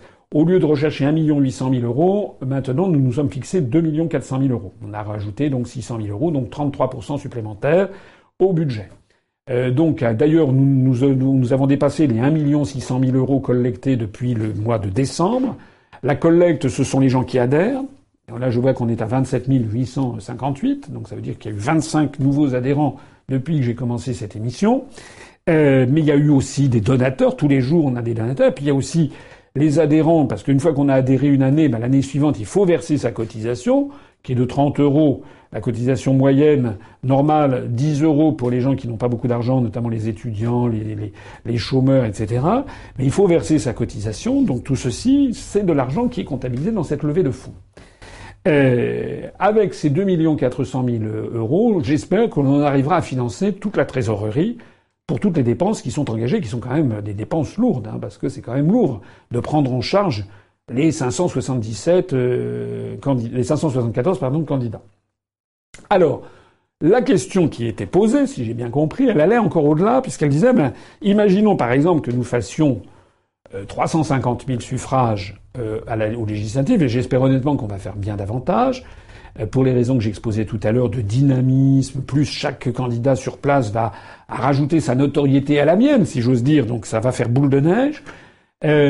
Donc si, si on faisait plus, même si on faisait 350 000 suffrages, vous multipliez ça par 1,40 euro, ça doit faire quelque chose comme euh, à peu près quoi 450 à 500 000 euros par an. Alors cet argent, c'est pas de l'argent qui me sera donné à moi, hélas, c'est de l'argent qui sera donné à l'UPR. Et l'UPR, donc avec cet argent, devra d'abord elle doit, elle doit présenter les comptes. Hein. C'est un parti politique. Les comptes doivent être validés par un expert comptable, puis par deux commissaires aux comptes différents. Euh, pour ouvrir droit ensuite, d'ailleurs, au dégrèvement fiscal. Donc, euh, il faudra présenter les comptes de ce qu'on aura fait de cet argent. Alors, actuellement, qu'est-ce qu'on envisage? On a un siège rue Erard à Paris 12e. Beaucoup de gens le connaissent maintenant. C'est un tout petit siège. Il est très bien pour ce qui nous a été très utile dans les débuts, enfin dans les débuts depuis deux ans ou trois ans qu'on y est. Mais il fait 45 mètres carrés sur deux étages avec un étage en sous-sol. Donc, euh, il est évident qu'il n'est plus à la taille maintenant de l'UPR. Euh, c'est une location. Euh, par ailleurs, nous avons loué des locaux de campagne, un appartement de 200 mètres carrés de bureaux, avenue de Wagram, d'où je vous parle, qui était le siège de campagne, qu'on avait obtenu un tarif vraiment intéressant et pour une location précaire de six mois. On va donc quitter ces locaux fin juin. C'était très important pour nous, pour la présidentielle et pour les législatives, d'avoir d'abord des bureaux beaucoup plus grands, et puis dans un quartier pas très loin euh, d'Europe 1, de RTL, etc., pas très loin du Triangle d'Or. Donc ça donnait une certaine crédibilité. D'ailleurs, les journalistes qui venaient ici, beaucoup de journalistes sont venus, ont été surpris. Il faut voir d'où on vient. Ils pensaient que nous n'existions pas, donc ils ont été très surpris. Néanmoins, nous allons libérer les lieux. Alors, la première chose que nous allons faire à partir du mois de juin, euh, c'est de chercher des nouveaux locaux. Euh, j'en profite d'ailleurs, il y a peut-être des gens parmi ceux qui m'écoutent qui en connaissent. Je cherche nous cherchons des locaux qui seraient donc le siège de l'UPR, si possible en rez-de-chaussée avec au moins un linéaire de vitrine sur une artère passante, si possible une, une grande avenue, un boulevard, une place, quelque chose d'assez passant pour qu'on soit bien visible, qui ne soit pas trop loin d'un métro, et qu'il soit dans Paris intramuros, assez facile d'accès, et qui est et où il y ait à peu près au minimum de 150 ou 300 mètres carrés de bureaux, avec si possible également une, une salle où on pourrait, comme ici, la transformer en studio d'enregistrement. Voilà. Euh, peut-être on pourra aller jusqu'à 350 ou 400 mètres carrés sous forme d'un bail 369. Voilà. Donc ça, ça avec l'argent qu'on va récupérer, plus les deux, les deux, les deux locations que nous allons, que nous allons terminer, je pense qu'on pourra s'offrir ça. On pourra également euh, embaucher peut-être quelques euh, permanents supplémentaires, c'est possible. Euh, il est possible également, peut-être, je proposerai ça au Congrès, que le président de l'UPR, c'est-à-dire moi, puisse demander à être rémunéré. parce qu'actuellement, je ne suis pas rémunéré. Et comme je ne suis pas rémunéré non plus par mon ancien employeur, puisque j'ai été, je me suis mis en disponibilité pour convenance personnelle, c'est-à-dire que je ne gagne pas plus d'argent, j'ai donc dû solliciter un prêt auprès de ma banque avec un taux d'intérêt important, etc. Donc, et puis en ce moment, je, je voilà, je restreins, je restreins les, dépenses. Donc, si je pouvais avoir une rémunération également, ça serait, serait bien. Ça pourrait me permettre d'être à temps complet euh, pour ce mouvement politique. Sinon, il n'y a pas de mystère. Il y a un moment ou un autre, il faudra que je revienne euh, dans mon corps d'origine pour parce que je ne suis pas, je ne suis pas milliardaire. Et puis il y a d'autres personnes que l'on pourra euh, embaucher. Et puis surtout, je voudrais aussi, comme je l'ai dit, essayer d'avoir une antenne de location dans quelques grandes villes de France. Et puis aussi et surtout avoir beaucoup euh, de, de, de, de matériel de promotion, promotionnel, des DVD, des tracts, des brochures d'information, etc., etc., au, au, maximum tout ceci, ça va nous coûter l'argent. Vous savez, les, les, les, les 450 ou 500 000 euros qu'on va avoir, peut-être bien davantage, ça dépend de vos votes, Ils seront de toute façon bien utilisés, soyez-en certains. Une nouvelle question posée par Jacques Jacques. Bonsoir. Dans sa campagne, euh, Monsieur Macron a fait attention à ne pas critiquer ses adversaires et on comprend que Jacques Jacques aurait aimé que vous en fassiez autant, Monsieur Asselineau. Il demande est-ce que la pratique de la critique peut nuire à la stature d'un futur président? Alors, euh, le, la comparaison que cet internaute fait, euh, je note qu'il ne l'a fait que pour Monsieur Macron. Parce que le moins que l'on puisse dire, c'est que Madame Le Pen ne s'est pas gênée pour critiquer autrui, euh, mais euh, c'est également le cas de Monsieur Mélenchon, c'est également le cas d'à peu près tout le monde. Euh, en réalité, il y a une corrélation très forte entre la façon dont on est traité par les médias et la façon dont on leur répond. Moi, lorsque j'ai été pendant la campagne électorale, constamment, du moins pendant les trois premières semaines, constamment, on m'a dit alors finalement vous êtes d'extrême droite, vous êtes comme le Front National. Qu'est-ce que je pouvais faire d'autre que de dire non, je ne suis pas comme le Front National? Moi, je ne sais pas. Il fallait que je ne sois comme ça, en ne disant rien, en ayant un sourire benet et en disant, ben voilà, pensez printemps, les amis. Non, je n'étais pas dans la même position que M. Macron. Si j'avais eu des journalistes à la botte comme il a eu, des journalistes qui avaient dit Monsieur Asselineau, vous êtes un génie, vos analyses sont extraordinaires, elles éblouissent le monde entier de vos compétences, etc. J'aurais pu dire pensez printemps, les amis, ça c'est vrai, j'aurais pu le faire et je ne me serais pas égaré à critiquer les autres. Mais c'est parce que constamment on m'envoyait dans les pattes Madame Le Pen, Monsieur Dupont-Aignan ou éventuellement Monsieur Mélenchon que j'ai bien été obligé de le dire. Et puis par ailleurs, c'était pas, il n'y avait pas que ça. Il y avait quand on m'expliquait, par exemple, qu'il euh, y avait, euh, euh, il y avait que mon programme était, délirant, j'étais bien obligé de me défendre.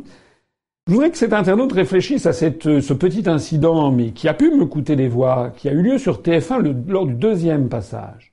Lors du deuxième passage, j'ai été d'un seul coup, comment dirais-je, attaqué par un banquier qui était un banquier de la City londonienne, un Français expatrié à Londres, et dont on a présenté devant euh, les peut-être 5 ou 6 millions de téléspectateurs de TF1 20 heures, et qui m'a dit, mais monsieur Assino, moi je suis un banquier à Londres, je peux vous dire, vous savez très bien que si la France sort de l'euro, ça serait une catastrophe, une apocalypse, etc.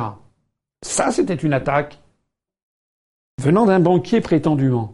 Et puis après, on m'a donné la parole, j'ai commencé à répondre, au bout de 20 secondes, on m'a dit, non, mais il y a d'autres sujets.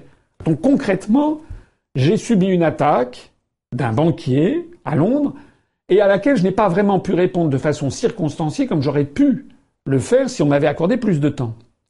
Mais ce qu'il faut savoir, c'est que ce banquier, ce n'était pas un banquier comme ça. Ce banquier faisait partie de l'équipe Juppé. Ah, il s'appelait Monsieur David Blanc, de mémoire.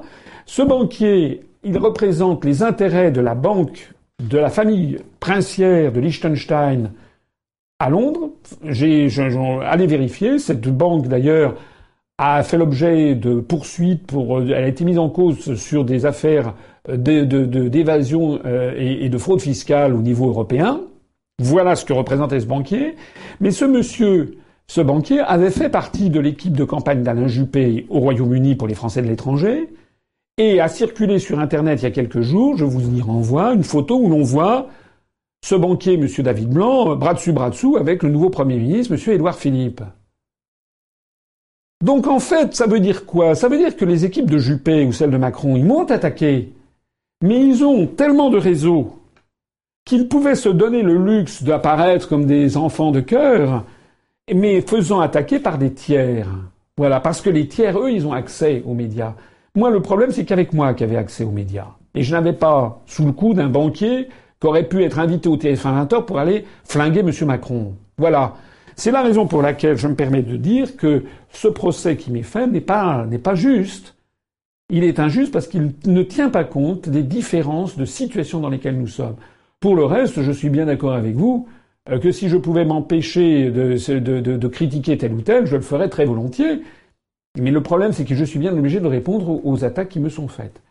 J'ajoute d'ailleurs en général que lorsque les gens me critiquent, c'est très souvent, je ne sais pas si c'est le cas de cet internaute, mais c'est très souvent parce que nos critiques viennent juste. Voilà. On a eu une recrudescence il y a quelques jours euh, de ce type de critique qui m'a été faite, tout simplement parce que j'ai pointé du doigt ce qui vient de se passer au Front National avec M. Le Pen qui a décidé de lancer 200 candidats contre sa propre fille.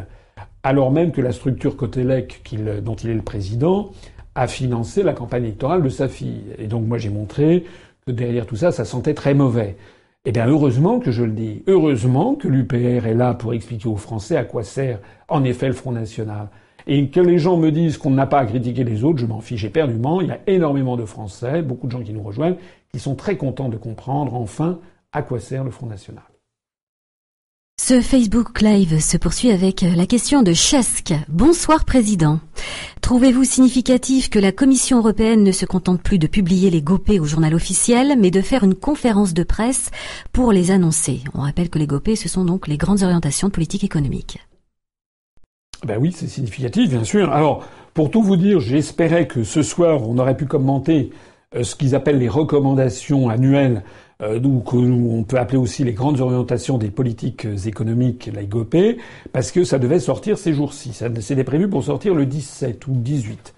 Nous voici aujourd'hui, euh, donc euh, nous sommes, le, 19, sauf erreur de ma part. C'est toujours pas sorti. Mon petit doigt me dit que peut-être ça ne se va sortir qu'après les élections législatives. Parce qu'évidemment, si ça sort maintenant, eh bien, nous, on pourra dire, bah, voilà le programme de M. Macron. Et comme tout le monde écoute, ils, écoutent beaucoup hein, l'UPR. Nous, quand on voit les, connexions qui viennent sur le site euh, de l'UPR, on est très impressionné par voir d'où ça vient, y compris de la Commission européenne, y compris de Matignon, etc. Donc, euh, il est tout à fait possible que cette fois-ci, ça sorte fin juin. Voilà, on verra. Normalement, c'est quand même prévu pour ces jours-ci. Que ce soit que ça sorte ces jours-ci ou fin juin, de toute façon, nous les commenterons en français. De toute façon, même si ça, ne sort que fin juin, pour l'instant, ce sont celles du mois de mai 2016, du 18 mai 2016, qui continuent à s'appliquer et que j'ai expliqué dans mes, euh, réunions publiques. En tout cas, n'en doutez pas, je présenterai aux Français euh, ce rapport sur les grandes orientations des politiques économiques. Et pour conclure sur cette, euh, question, sur cette question, vous avez noté effectivement qu'il y a eu M. Juncker, puis M. Moscovici, qui sont allés chacun de leurs exigences en matière, euh, en matière notamment de respect euh, des traités européens, des nécessités euh, de respecter notamment les contraintes fixées par le rapport des GOPÉ. J'en ai parlé dans mon dernier entretien d'actualité, je vous y renvoie.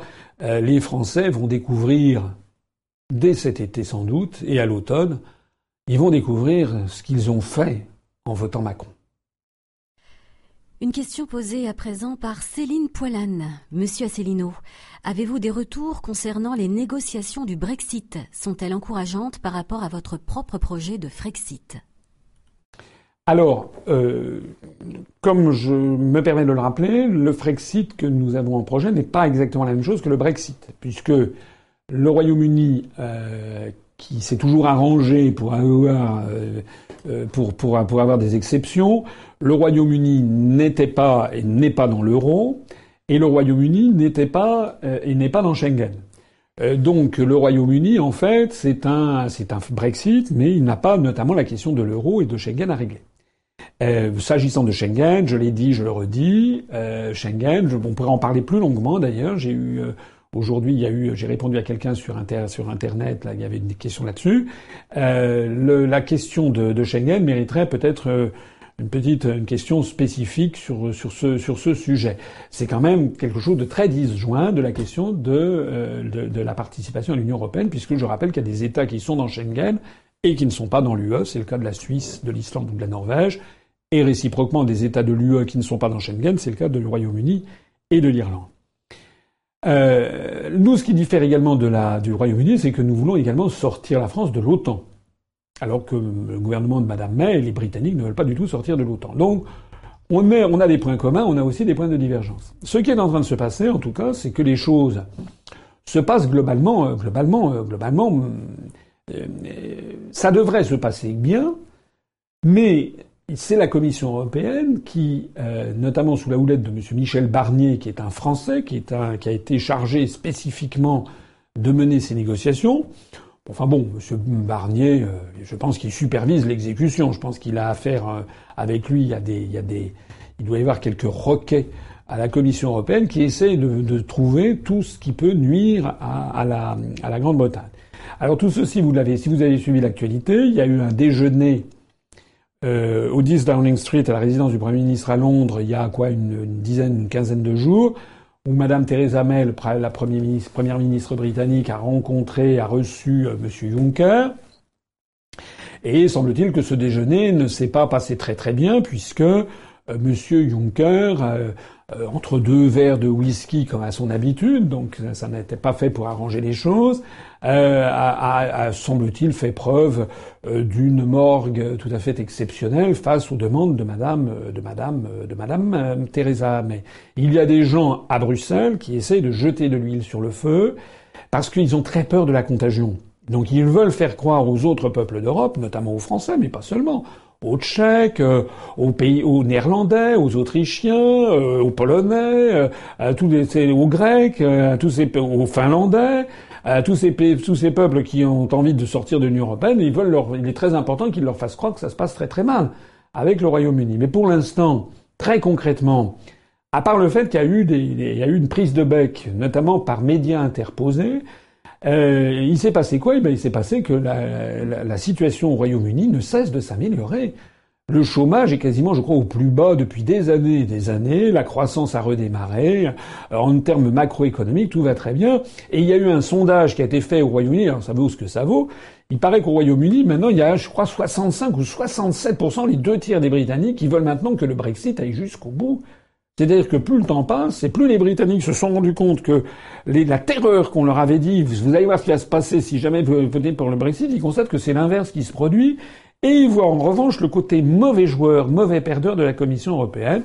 Donc pour l'instant, euh, je crois que les choses se passent bien du point de vue macroéconomique mal du point de vue politique, puisque la Commission européenne essaye de, pousser le bouchon très loin en exigeant des, sommes faramineuses, en menaçant à, droite et à gauche.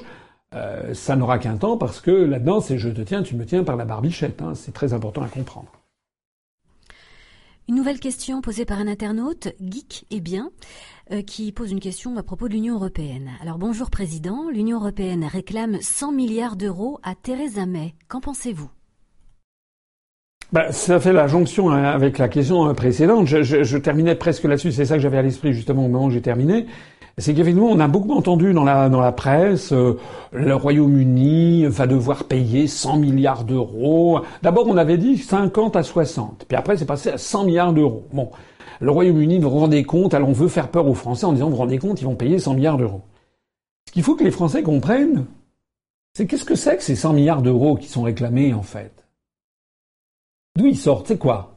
Ce qu'il faut comprendre, c'est que ces 100 milliards ou 60 milliards, on ne sait plus où on en est, je crois que c'est quelque chose, ça ne doit pas être très loin de, de, de 70 milliards, c'est l'argent que le Royaume-Uni s'est engagé à verser à la Commission européenne chaque année jusque en 2000, euh, je crois, qui est le 2000, je sais plus, c'est la fin du budget euh, pluriannuel de l'Union européenne. C'est ça. C'est-à-dire que cet argent, si le Royaume-Uni reste dans l'Union européenne, elle devra le dépenser. Les Britanniques devront les payer. Donc, ce que disent la Commission européenne, elle dit euh, en fait, c'est exactement. Imaginez quelqu'un qui irait à l'hôtel, voilà, et puis qui euh, reste euh, pendant, il, il, il, s'engage pour rester pendant trois semaines ou un mois, voilà, un mois à l'hôtel pendant les grandes vacances. Bon, et puis au bout de trois semaines, il décide, bah, finalement, il pleut, je vais rentrer chez moi. Et donc il dit, il dit, ben voilà, je vais vous régler les trois semaines. Et l'hôtelier dit non, non, pas du tout, vous allez me régler les quatre semaines. C'est exactement ça. Alors là, vous êtes dit, attendez, euh, il y a la dernière semaine, je ne serai pas là, je ne vais pas vous payer. Ça, c'est le raisonnement britannique. Et le raisonnement de la Commission, c'est non, pas du tout, vous êtes engagé pour quatre semaines, donc vous allez payer la semaine, la, quatrième semaine, même si vous n'êtes pas là. C'est ça, le truc. Alors, euh, vous voyez quand même à quel point on présente la chose de façon invraisemblable aux Français. On a l'impression que c'est une amende qui va être euh, payée, alors que de toute façon, de toute façon, le Royaume-Uni aurait dû le payer. Là où les choses euh, se corsent, c'est qu'il semble que la Commission européenne dit eh bien, vous allez payer la dernière semaine de l'hôtel, si j'ose dire, mais de toute façon, comme vous partez, de toute façon, on va louer, euh, euh, pas question que vous bénéficiez de l'hôtel. Parce que peut-être si, vous, si, un hôtelier vous force à payer la, dernière semaine, vous allez dire, bah, puisque je paye, bah, je reste. Non. C'est-à-dire, pour, vous comprenez ma métaphore, ça veut dire que la Commission européenne est en train de dire vous nous devez encore 70 milliards d'euros jusqu'à la, jusqu'à la fin du budget pluriannuel qui doit se terminer, je crois, en 2000. Euh, et euh, vous nous, nous les devez de toute façon, mais une fois que vous serez parti, vous n'aurez rien. Vous n'aurez plus aucune prestation de l'Union. Imaginez pour la France. La France, vous le savez, je l'ai dit et redit, la France, elle verse bon an, mal an à peu près 23 milliards d'euros à l'Union européenne. Ça veut dire que cette année, en 2017, on va verser 23 milliards d'euros. En 2018, 23 milliards d'euros, ça fait 46. En 2019, 23 milliards d'euros, ça fera donc 69. Et en 2020, 23 milliards d'euros, ça fera donc 80, 69 et 20, ça fait 89, ça fera 92 milliards d'euros. On est dans les chiffres qui sont évoqués. Il faut bien comprendre qu'actuellement, la France, elle s'est engagée, les gouvernements, dans votre dos, se sont engagés à verser encore 92 milliards d'euros à l'Union européenne jusqu'en l'an 2020 euh, à, la fin du budget pluriannuel. Voilà. Et si moi je dis que nous devons sortir de l'Union européenne, c'est, ce qui se passerait, c'est que les gens de la Commission disent ben, vous nous devez encore 92 milliards d'euros. Ben, alors à ce moment-là, je dirais oui, mais attendez, à ce moment-là, donnez-nous la contrepartie, puisque je rappelle qu'on reçoit 14 milliards d'euros chaque année, ça nous coûte 9 milliards net. Et c'est comme si la Commission disait non, non, les 14 milliards, vous pouvez aller vous faire cuire un œuf, vous ne les aurez pas. Donc c'est du racket. Voilà. Donc la position du gouvernement britannique, c'est de dire il n'est pas question, nous avons décidé d'en sortir, il n'est pas question de verser pour toutes ces années où nous ne serons plus là. Il en est encore moins question si vous prétendez ne pas nous rétrocéder la partie des financements à laquelle on a droit. Voilà. Donc ce sont les deux positions de négociation. Il va falloir trouver un point de, de, conciliation. Ce qui est sûr, en tout cas, c'est que les Britanniques ne vont pas payer les 70, 80 ou 100 milliards d'euros. Ça, c'est certain. Ça veut donc dire qu'il va y avoir un manque à gagner dans le budget de l'Union européenne. Et ce manque à gagner, il va se traduire par quoi? Peut-être des suppressions de programmes, mais peut-être aussi un appel de fonds avec les 27 pays restants. Ça veut dire que pour la France, le départ du Royaume-Uni va nous coûter de l'argent. Il va, sans doute falloir que la France, elle mette au pot pour combler une partie du déficit du départ des Britanniques. C'est ça la réalité de la situation. Alors, euh, dans cette partie de, bras de fer, les Britanniques ont commencé à regarder tout ce qu'ils peuvent faire valoir aussi de leur côté, parce qu'eux, ils ont par exemple la Banque européenne pour la reconstruction ou le développement, ou pour des fonds, des, des, des, comment dirais-je, des subventions qu'ils ont données à des institutions européennes ou à des fonctionnaires européens au Royaume-Uni, etc. Donc eux, ils sont en train puisque Bruxelles veut faire la guerre, ils sont en train de dresser la, liste de toutes leurs récriminations. En réalité, à Bruxelles, on cherche, on cherche la, on cherche la bagarre. Voilà ce qui est en train de se, de se passer. Deux choses encore à dire pour conclure. Premièrement, le, la, comment dirais-je, le euh, Nigel Farage au Parlement européen il y a quelques jours a dit si ça continue comme ça, la, le Royaume-Uni va partir dès la fin de cette année. Terminé. Il n'y aura plus rien, on vous versera plus rien. Donc là, ça sera la guerre financière, si j'ose dire. Et la deuxième chose, c'est que semble-t-il, le gouvernement allemand, en ce moment, dans les coulisses, demande à la Commission européenne de calmer le jeu, parce que, en fait, l'Allemagne est très bénéficiaire des achats britanniques en Allemagne, des Mercedes, euh, des, des, voitures de luxe, etc. Les Britanniques en achètent énormément. Et l'Allemagne craint une guerre commerciale à son encontre. Donc, en ce moment, l'Allemagne est en train de dire, paraît-il, à la Commission, il ne faut pas pousser le bouchon trop loin, il faut rester en bon terme avec Londres. Voilà qui clôt le chapitre Brexit et on va continuer avec Mernité qui a souhaité aussi euh, vous poser une question via ce Facebook Live. Monsieur Asselineau, qu'entendez-vous par ubérisation de la société? Bah, ubérisation, c'est pas moi qui ai inventé le mot, hein. c'est, ça fait référence à Uber, à la société Uber, c'est-à-dire à la déréglementation généralisée des professions réglementées et qui est inscrite dans les rapports, dans le rapport des grandes orientations de politique économique. Donc ça veut dire quoi? Ben, Ça veut dire comme les artisans taxis en ce moment sont attaqués par Uber, par euh, l'apparition des, Uber, eh bien il peut y avoir l'apparition euh, euh, très bientôt dans le monde chez les, avocats, les notaires, les médecins, les, les pharmaciens, les chirurgiens, les dentistes, les experts comptables, les commissaires aux comptes, les huissiers, etc., etc. Toutes ces professions qui en France vivent sur des numerus clausus, sur des quotas, sur des études longues où on s'assure de la qualité professionnelle des gens, euh, toutes ces professions où il y a donc un, un, nombre restreint. Ce sont des, ce qu'on appelle des professions réglementées. Il y a des ordres derrière, l'ordre, des notaires, par exemple, l'ordre des commissaires aux comptes. Eh bien, tout ceci sera entièrement déréglementé. Ça veut dire qu'on pourra avoir, par exemple, un expert comptable bulgare venant faire ses prestations de services en France beaucoup, beaucoup, beaucoup moins cher que les experts comptables français. Voilà. Ça veut dire quoi? Ben, Ça veut dire que les experts comptables français, ils n'ont plus qu'une chose à faire, c'est de mettre la clé sous la porte. Alors, que l'on me comprenne bien, moi je ne suis pas fermé à, à, des évolutions. Ce qu'il faut, c'est quand même que tout le monde puisse vivre décemment. Les artisans taxis, euh, ils ont, et, c'était à la limite de la légalité, mais ils achetaient, ils achetaient les licences, ils se revendaient les licences, ils sont parfois endettés sur des années. Et puis maintenant, ils se retrouvent dans une situation où ils sont complètement déréglementés. Donc c'est pour eux, ils ont des femmes, ils ont des enfants, c'est très difficile. J'en profite d'ailleurs une petite anecdote. Je m'adresse ici aux artisans taxis qui me regardent. Parce que j'ai eu euh, euh, deux taxis qui m'ont deux, chauffeurs de taxi qui m'ont dit euh, que en fait bah, ils avaient été déçus. Il y en a même un qui a dit que finalement il voulait voter pour moi à la présidentielle et qu'il n'avait pas voté pour moi parce qu'on m'avait vu à bord d'un VTC. Ça avait été pris en photo. Ah, c'est quand même assez dingue, assez vrai que j'ai pris un VTC, mais ce qu'il ne savait pas, le chauffeur de taxi en question, j'en ai même pris plusieurs, c'est que c'est pas moi qui payais, c'est quand j'étais euh, convoqué, enfin invité à m'exprimer, par exemple, sur BFM TV, RMC, etc. Quand on va, notamment pour une matinale, euh, mais c'est vrai aussi le soir, enfin à plusieurs moments, quand on va à des matinales euh, le, matin, et ça c'était avant que je ne bénéficie de la, de la voiture du ministère de l'Intérieur qui m'a été passé avec deux, deux, deux, officiers de sécurité, un officier de sécurité puis un chauffeur qui se relayait par équipe. Euh, et bien effectivement, il m'est arrivé d'accepter, de dire bah oui, euh, si vous m'envoyez un taxi, ben, il me disait est-ce que vous, vous voulez qu'on vous envoie un taxi? Parce que moi j'habite à Paris 11e. J'allais par exemple à BFM qui est euh, près de la porte de Versailles et à 7 heures du matin, je trouvais effectivement assez sympathique qu'on m'envoie un taxi. Et puis euh, c'était en fait un VTC, ce que j'ignorais. Voilà. Je ferme la parenthèse, mais ça veut dire qu'il y a quand même des gens qui ont pris en photo, qui ont balancé ça sur Internet pour essayer de me nuire. Je ne jette pas la pierre au VTC, je dis simplement que euh, qu'il y a des évolutions, c'est possible, mais on ne fait pas ça comme ça parce qu'il y a derrière des gens qui se sont, et ça ne concerne pas que les taxis, ça concerne les avocats, les notaires, les médecins, les pharmaciens, tous toutes les professions que j'ai dites.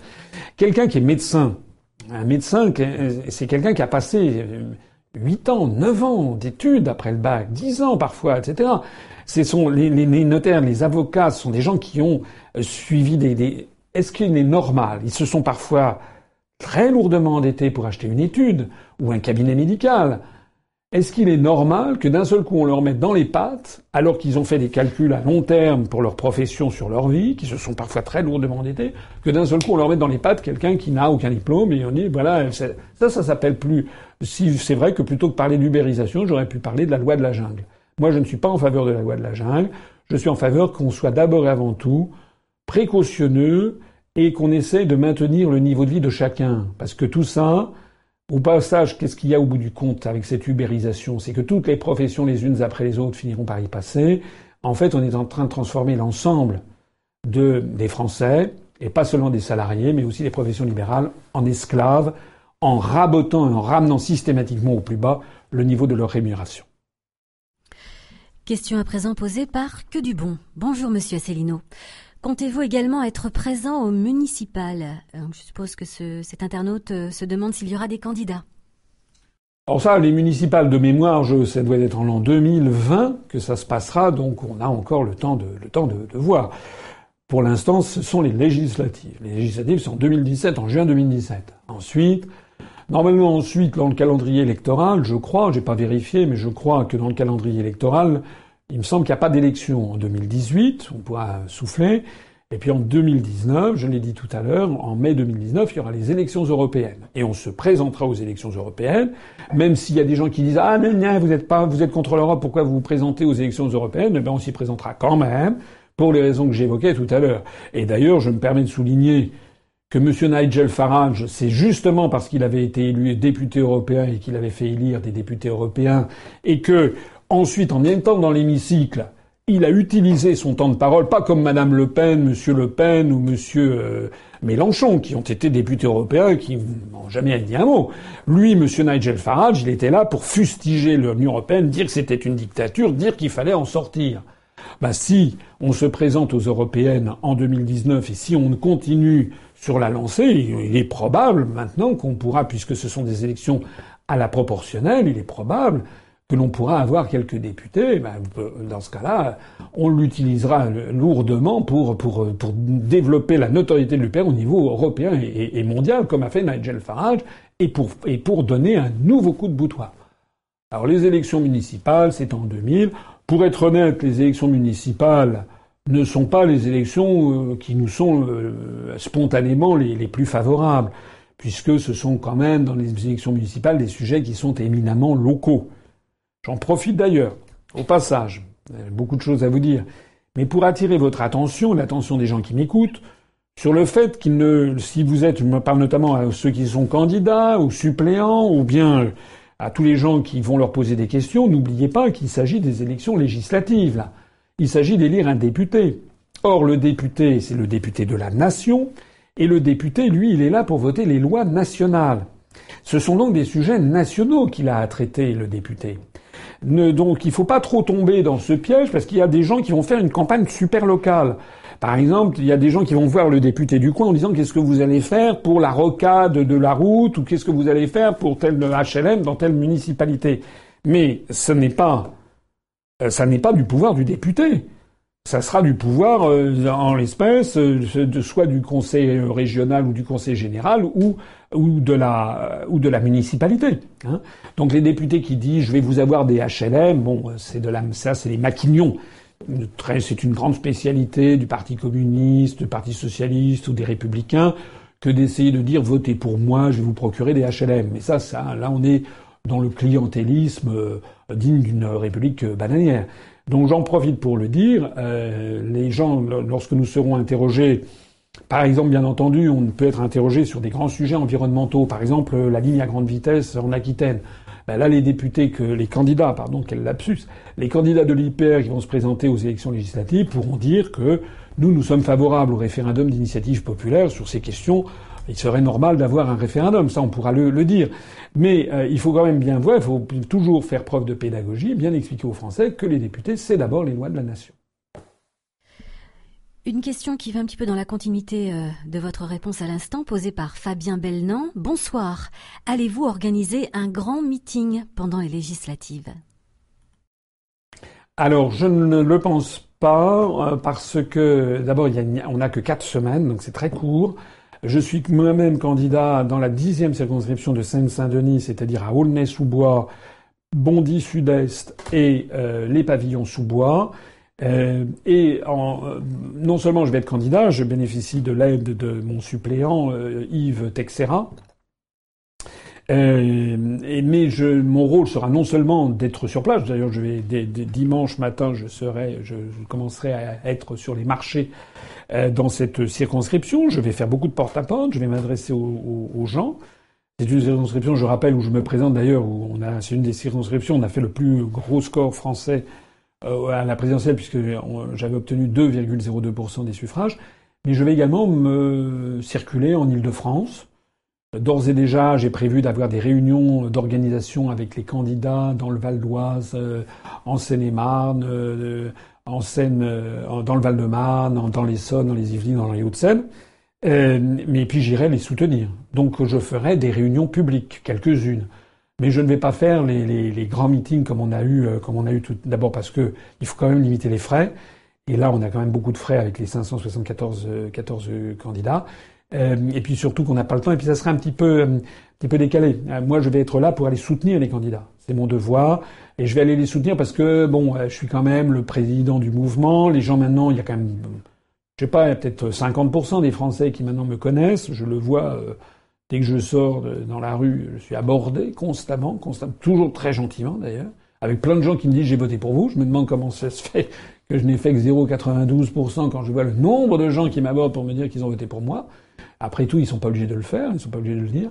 Donc je vais aller, je vais circuler. J'irai peut-être également en province, ici ou là, mais j'hésite à le dire parce que euh, si je fais que ça, je vais être en permanence par Mont et par haut. Voilà. Mais il y aura quand même, je me permets de le préciser, nos candidats qui seront sur les marchés, feront du porte-à-porte et feront peut-être des réunions, euh, des réunions publiques. Moi d'ailleurs, les réunions publiques que je ferai, ce sera des réunions. Euh, ce que j'envisage de faire, par exemple, c'est dans, dans l'Île-de-France, par exemple, de faire deux ou trois réunions dans une même soirée. C'est-à-dire, je vais passer dans deux ou trois circonscriptions côte à côte. Il y aura, j'espère, on va monter ça dans un dans une brasserie ou bien dans une dans un préau d'école. Vous savez, ou dans une salle municipale, les mairies ont l'obligation de prêter gratuitement les salles aux candidats. Donc on essaiera d'organiser ça. Je l'ai demandé à Léonard Dirs, notre délégué régional, et aux délégués départementaux de l'Île-de-France, euh, d'avoir par exemple deux ou trois réunions euh, qui se tiendront en soirée, et puis j'irai une demi-heure dans l'une, une demi-heure dans l'autre, une demi-heure la troisième. Donc j'essaierai d'être bref. Question fashion posée par Eurotrahison. Euh, bonjour Monsieur le Président. Où peut-on acheter le magnifique pins que vous portez à la boutonnière de votre veste? Ah ce pins, effectivement, a une histoire. Ouais, peut-être, je ne sais pas s'il est possible de le mettre en plus gros. En l'approchant du. Oui, en l'approchant. Voilà. Pour que tout le monde en, profite. Voilà. Est-ce que l'on voit bien? Non, ça c'est flou. Bon. Euh, ce pins, pour ceux qui ne le sauraient pas, ça représente le logo de l'UPR, c'est-à-dire la branche d'olivier telle qu'elle figurait sur la pièce de 1 franc d'Oscar Rotti, dessinée par euh, Oscar Rotti, le graveur de la monnaie euh, de Paris, de la monnaie des médailles, en 1897. Voilà. Alors, effectivement, nous avons un. Je vous ai dit tout à l'heure qu'on était le, le, mouvement du, le mouvement du, du système D. Et on a plein de gens qui ont plein d'idées. On a un de nos adhérents euh, qui se trouve dans un département pyrénéen, euh, qui euh, m'a envoyé ça en cadeau. Il nous en a envoyé quelques-uns, donc je les ai distribués dans l'équipe de campagne. J'en ai gardé un pour moi. et donc je l'ai téléphoné, lui ai téléphoné pour le remercier. Il va se reconnaître puisque je parle de lui, mais je, par discrétion, je ne dis pas qui c'est. Je lui ai téléphoné évidemment pour le remercier de m'avoir envoyé ce magnifique petit cadeau. Et il m'a appris qu'il avait pris l'initiative de contacter une société qui fabrique des, des, ce genre de pins d'envoyer, parce qu'il a des talents informatiques, d'envoyer le logo de l'UPR, et il a fait euh, éditer un certain nombre de, de ces, euh, il a plusieurs centaines, euh, à ses frais. Donc du coup, on a décidé de lui racheter la, la, fourniture et nous allons les mettre en vente sur notre sur notre boutique en ligne. C'est vrai que c'est très joli. Honnêtement, c'est vraiment bien. Hein, je le dis, je le félicite d'avoir eu cette idée parce que c'est très élégant. Ça a à peu près la couleur de la pièce de 1 franc. C'est un peu mystérieux, ça attire beaucoup l'œil, et puis ça fait discuter sans que ce soit trop ostentatoire. Voilà. C'est très élégant, c'est bien, c'est, ça a du sens, c'est le symbole de l'olivier, je vais pas revenir dessus, j'ai longuement expliqué ce dont il s'agissait euh, dans d'autres conférences. Euh, on va mettre ça en ligne très bientôt sur la boutique, euh, puisqu'on vient de recevoir justement aujourd'hui d'ailleurs le, le contingent. Voilà, on va mettre ça en ligne sur notre boutique. Question de politique internationale posée par Elage, Elage Dokmi. Pardonnez-moi. Monsieur Asselineau, pensez-vous qu'une guerre avec la Russie est proche et que va faire la France de Macron dans ce cas-là? Qu'est-ce que la France de Macron va faire? Ou qu'est-ce que la France va faire de Macron? Parce que non, parce que je ce que j'aimerais que la France fasse de Macron, c'est de s'en débarrasser. Bon, euh, maintenant. Euh, Bon, je plaisante sur quelque chose qui n'est pas très drôle. Euh, euh, avant de parler de la Russie, je voudrais parler des États-Unis. Euh, la situation aux États-Unis, elle est quand même pas terrible. Elle est quand même pas terrible parce que plus le temps passe et plus on est obligé de revoir le jugement que l'on avait. J'avais toujours eu un jugement assez prudent quand même sur M. Trump, mais c'est vrai, je le reconnais très volontiers, que j'avais préféré que Trump euh, soit élu plutôt que plutôt que Madame Clinton, parce que Madame Clinton, on sait qui était derrière. Obama, le, le, complexe militaro-industriel, les gens comme Macron, les, les poussent au crime, ceux qui ont déstabilisé les régimes euh, politiques euh, dans, dans, dans, le trou Moyen-Orient, etc., etc., ceux qui ont fait les révolutions de couleur, ceux qui ont euh, déstabilisé l'Ukraine, etc. Bon. Lorsque Trump a été élu, il avait été élu où il disait des horreurs. Ça, c'est vrai. Je les avais d'ailleurs tout à fait condamnés j'ai tenté que j'ai le pouvoir de condamner quoi que ce soit, mais j'avais montré la, désapprobation que l'UPR portait à certains propos euh, misogynes, euh, racistes, xénophobes, etc., qu'il avait pu tenir, islamophobes et compagnie. Mais il y avait dans ce qu'il avait dit des choses qui étaient intéressantes. Notamment, il était contre le TAFTA, contre le CETA. Il avait dit que le Brexit c'était formidable. Il avait dit que l'OTAN était une structure obsolète. Donc tout ça, moi je buvais du petit lait. Et il avait dit aussi qu'il se rapprocherait de la Russie. Force est de constater que depuis qu'il a pris le pouvoir, en fait, il a été progressivement, on a l'impression qu'il s'est fait phagocyter par le monde médiatique, politique, le complexe militaro-industriel, les lobbies, etc., qui sont en train de l'avaler, de l'embobiner, etc. Et comme cet homme, qui a quand même un certain âge déjà, hein, il a quand même 70 ans, je crois, passé, euh, peut-être n'a-t-il pas, puis c'est une forte personnalité, c'est le moins que l'on puisse dire, il agit peut-être parfois de façon impulsive, euh, il s'est laissé aller à faire des choses très récemment euh, qui sont quand même très graves. Vous regardez la justice américaine, le limogeage du chef du FBI, même Nixon, j'en ai déjà parlé, même Nixon n'avait pas osé le faire. Or, cette affaire est en train de rebondir méchamment. Et euh, les, les Américains étant ce qu'ils sont, et les lobbies qui sont derrière étant ce qu'ils sont, il n'est pas exclu que l'on apprenne que dans les semaines qui viennent, surtout si Monsieur euh, Trump continue à, faire des, déclarations à l'emporte-pièce invraisemblables, il n'est pas exclu qu'il y ait une procédure d'impeachment qui soit lancée contre lui. Il n'est pas du tout certain que M. Trump va finir son mandat, euh, son mandat électif. Donc ça veut dire une, période d'instabilité extrême aux États-Unis. Je lisais récemment, là, il y avait des, articles de journaux, faut en prendre un essai sans doute, mais quand même, dans l'entourage le plus proche de la Maison Blanche, il y a beaucoup de collaborateurs du président Trump qui disent en, mezza voce et, comme ça, euh, euh, sous le manteau, que, Trump est foutu et qu'il va pas. Les, affaires de plus en plus nombreuses qui sont tombées sur lui, euh. Alors, la question portait pas sur les États-Unis, portait sur la Russie. Mais celui qui a la clé de la solution, c'est quand même Trump. Parce que, qu'on le veuille ou non, que ça plaise ou non, je suis désolé, mais M. Poutine n'a pas de posture agressive euh, vis-à-vis du reste du monde. C'est pas vrai. quand on compare euh, la, cartographie des bases américaines et des bases de l'OTAN dans le monde et des bases russes dans le monde, les Russes, ils ont deux ou trois bases dans le monde.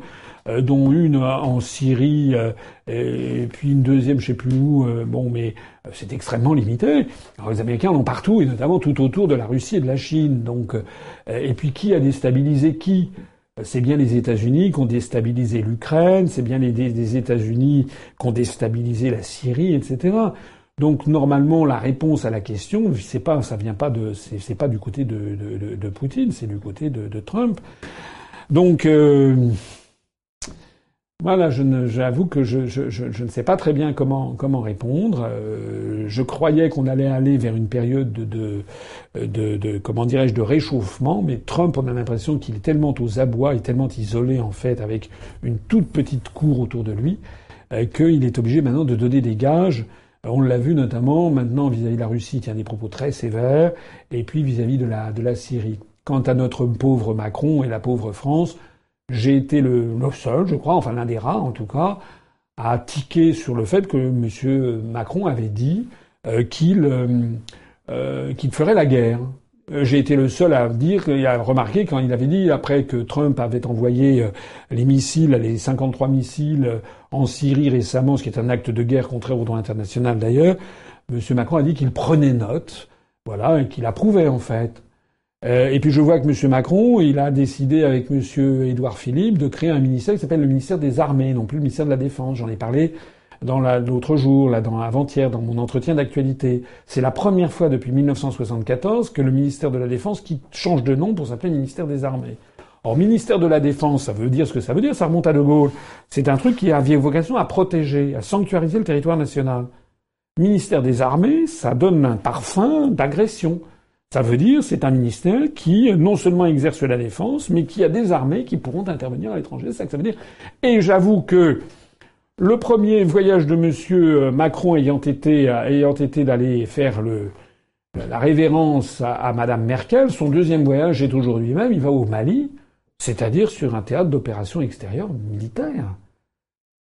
Moi, je suis embêté. Tout à l'heure, un, internaute me posait à juste titre la question de savoir euh, euh, monsieur, monsieur Macron qui pourrait prendre les pleins, les pleins pouvoirs, ça reste du domaine de l'hypothèse. Ce qui n'est pas du domaine de l'hypothèse, c'est que monsieur Macron, il est le chef des armées et il est le responsable in fine, il est le responsable suprême qui peut appuyer sur un bouton nucléaire. Voilà, c'est ça la situation dans laquelle nous sommes. Raison de plus pour voter pour l'UPR ou législative et pour empêcher Macron d'avoir une majorité au Parlement, puisque je rappelle que normalement, normalement, la guerre doit être votée par le Parlement.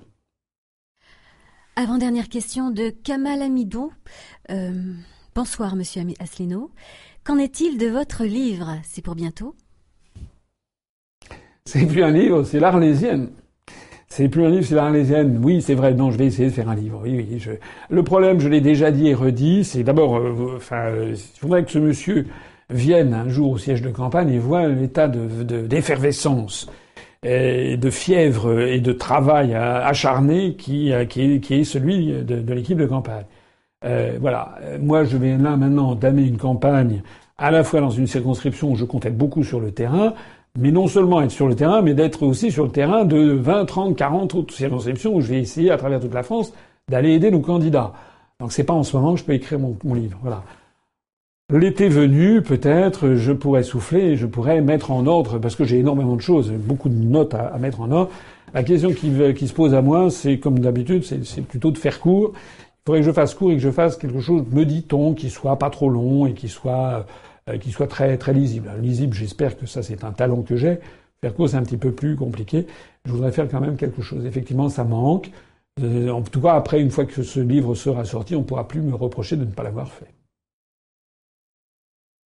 Et enfin, la dernière question, puisque ce Facebook Live euh, touche à sa fin, posée par Amine Amroy, qui a une question intéressante, dit-il. Que se passera-t-il pour les euro-détenus, comme pour les autres pays hors zone euro, dans le cas où il y aurait une explosion totale de l'euro?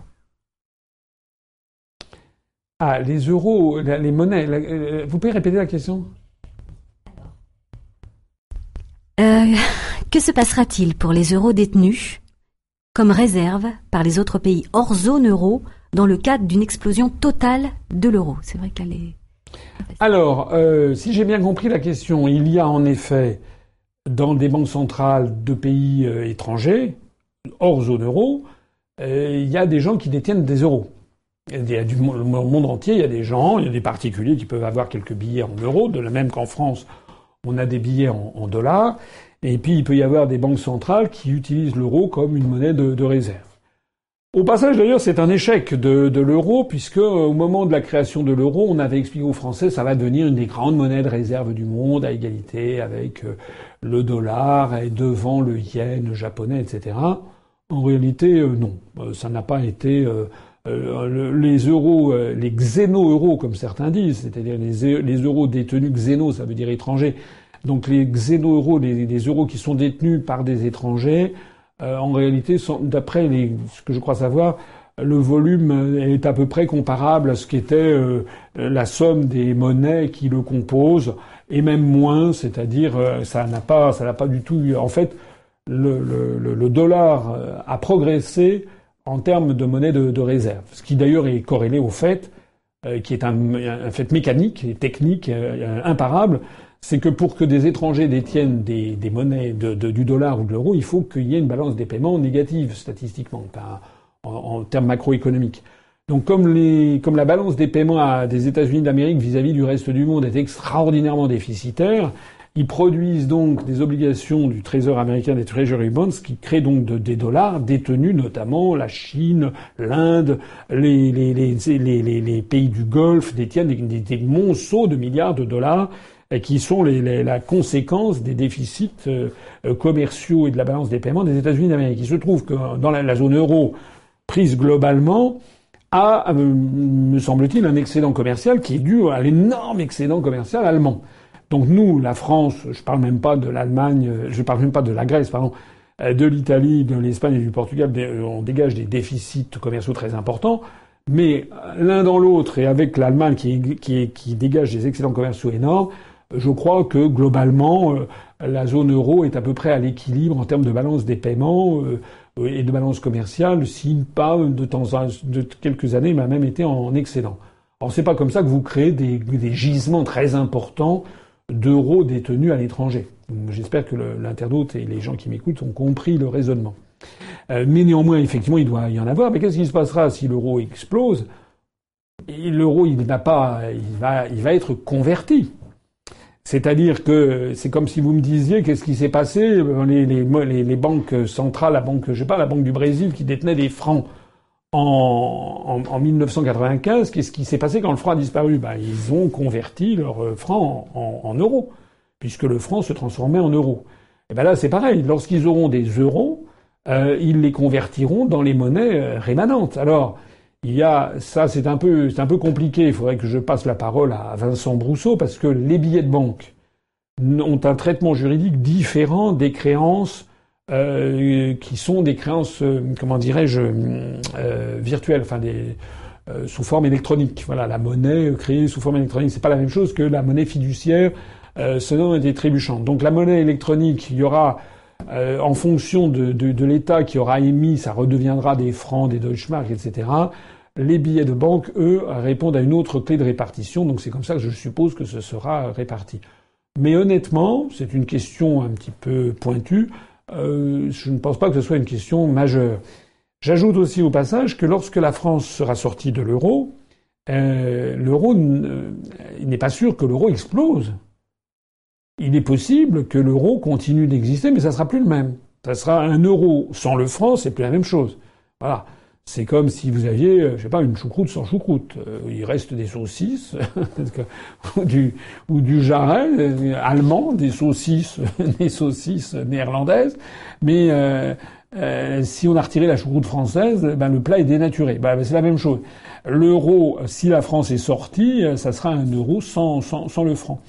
Euh, et euh, à vrai dire, c'est vrai qu'il aura quand même du plomb dans l'aile, parce que très probablement l'Italie, l'Espagne, le Portugal sortiront à peu près rapidement dans la foulée. Il n'est pas exclu qu'un euro rémanent, un euro restant, continue à subsister pendant quelques années dans une espèce de mouvement d'Europe du Nord, euh, parce qu'entre l'Allemagne, les Pays-Bas et le Luxembourg, il y a quand même une proximité mentale, géographique, euh, civilisationnel, si j'ose dire, sociétal, le goût pour une monnaie forte, le florin néerlandais, le franc luxembourgeois, toujours le franc luxembourgeois c'est tout petit, mais euh, le, florin néerlandais a toujours été une monnaie forte comme le, comme le, comme le fut le Deutschmark.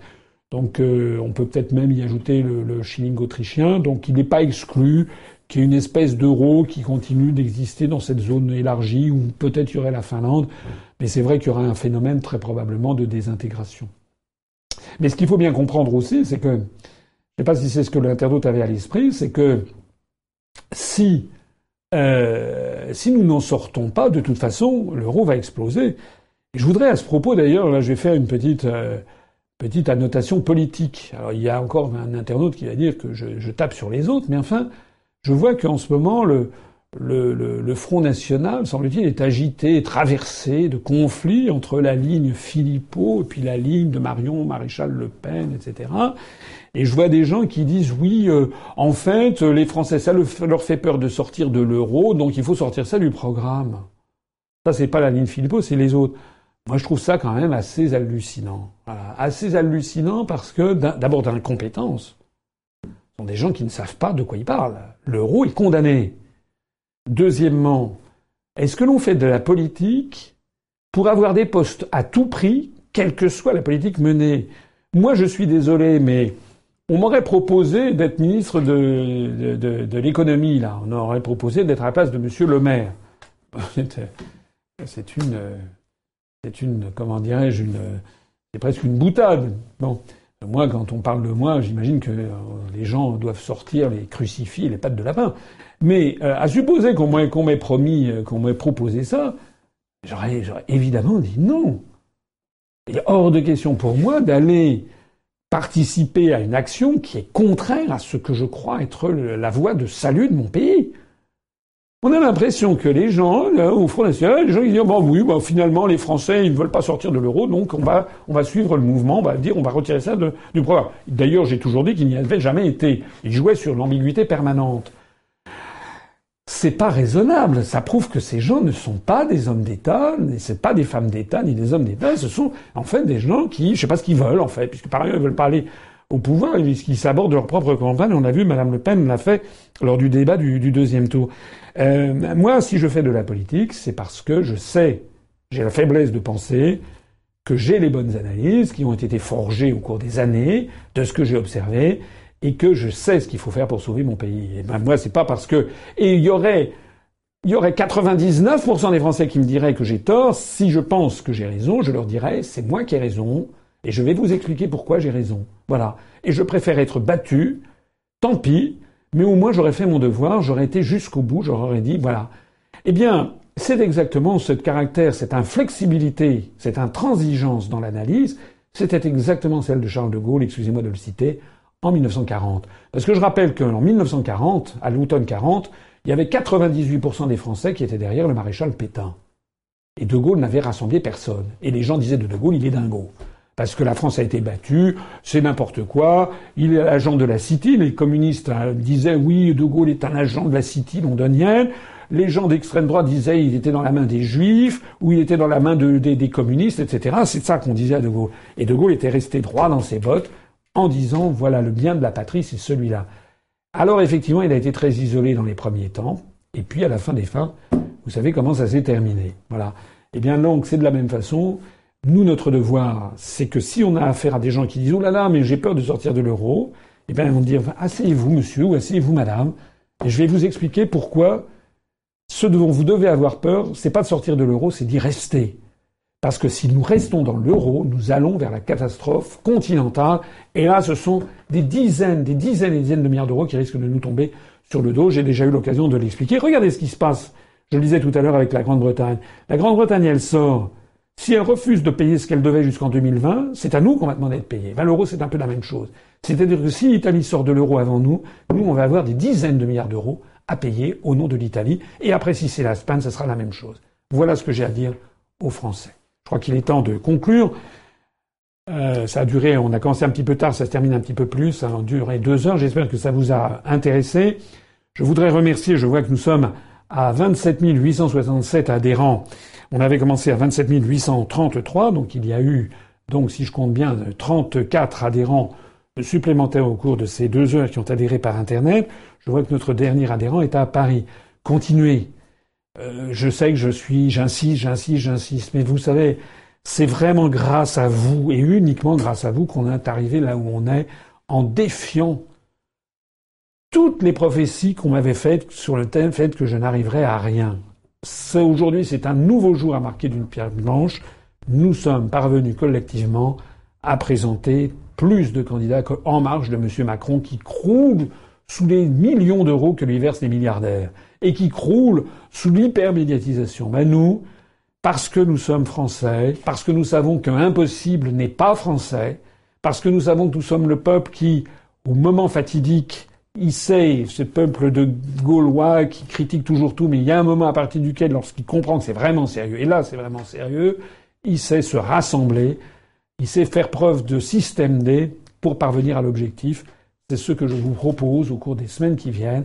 Mobilisez tous, il faut absolument qu'on augmente encore considérablement le nombre de nos suffrages pour les élections législatives. Je vous rappelle que le premier tour a lieu le 11 juin. Merci d'avoir assisté à, ce direct. J'en referai très régulièrement pendant cette, période électorale. Je vais essayer d'en faire au moins un par semaine, peut-être pourquoi pas deux par semaine, parce que c'est très important. D'ailleurs, je, souhaite qu'on augmente, qu'on accélère les cadences de, de, de notre télévision euh, web. On est en train de progressivement de la transformer. Euh, je souhaite également donner la parole à d'autres personnes qu'à moi. Je pense d'ailleurs qu'au cours de cette euh, campagne, on va essayer de faire passer en direct des candidats. Hein, que moi, pendant que je serai par exemple en train de faire une réunion publique dans Seine-Saint-Denis, on demandera des candidats dans les Hauts-de-Seine ou dans Seine-Maritime ou dans le Nord ou en Bretagne ou ou en Haute-Garonne, etc., s'ils passent par Paris, de venir et, répondre ici à vos questions. On peut avoir trois, quatre candidats qui se succèdent. Euh, ça, c'est mon souhait le plus cher, c'est montrer que nous sommes une force en pleine ascension et que l'UPR ne se résume pas à ma simple personne. Nous sommes une force en pleine ascension. Merci à toutes et à tous. Vive la République et vive la France. Eh bien voilà, une force en pleine ascension. Merci François Célineau et merci à tous les internautes pour leur présence et leurs nombreuses questions. À très bientôt.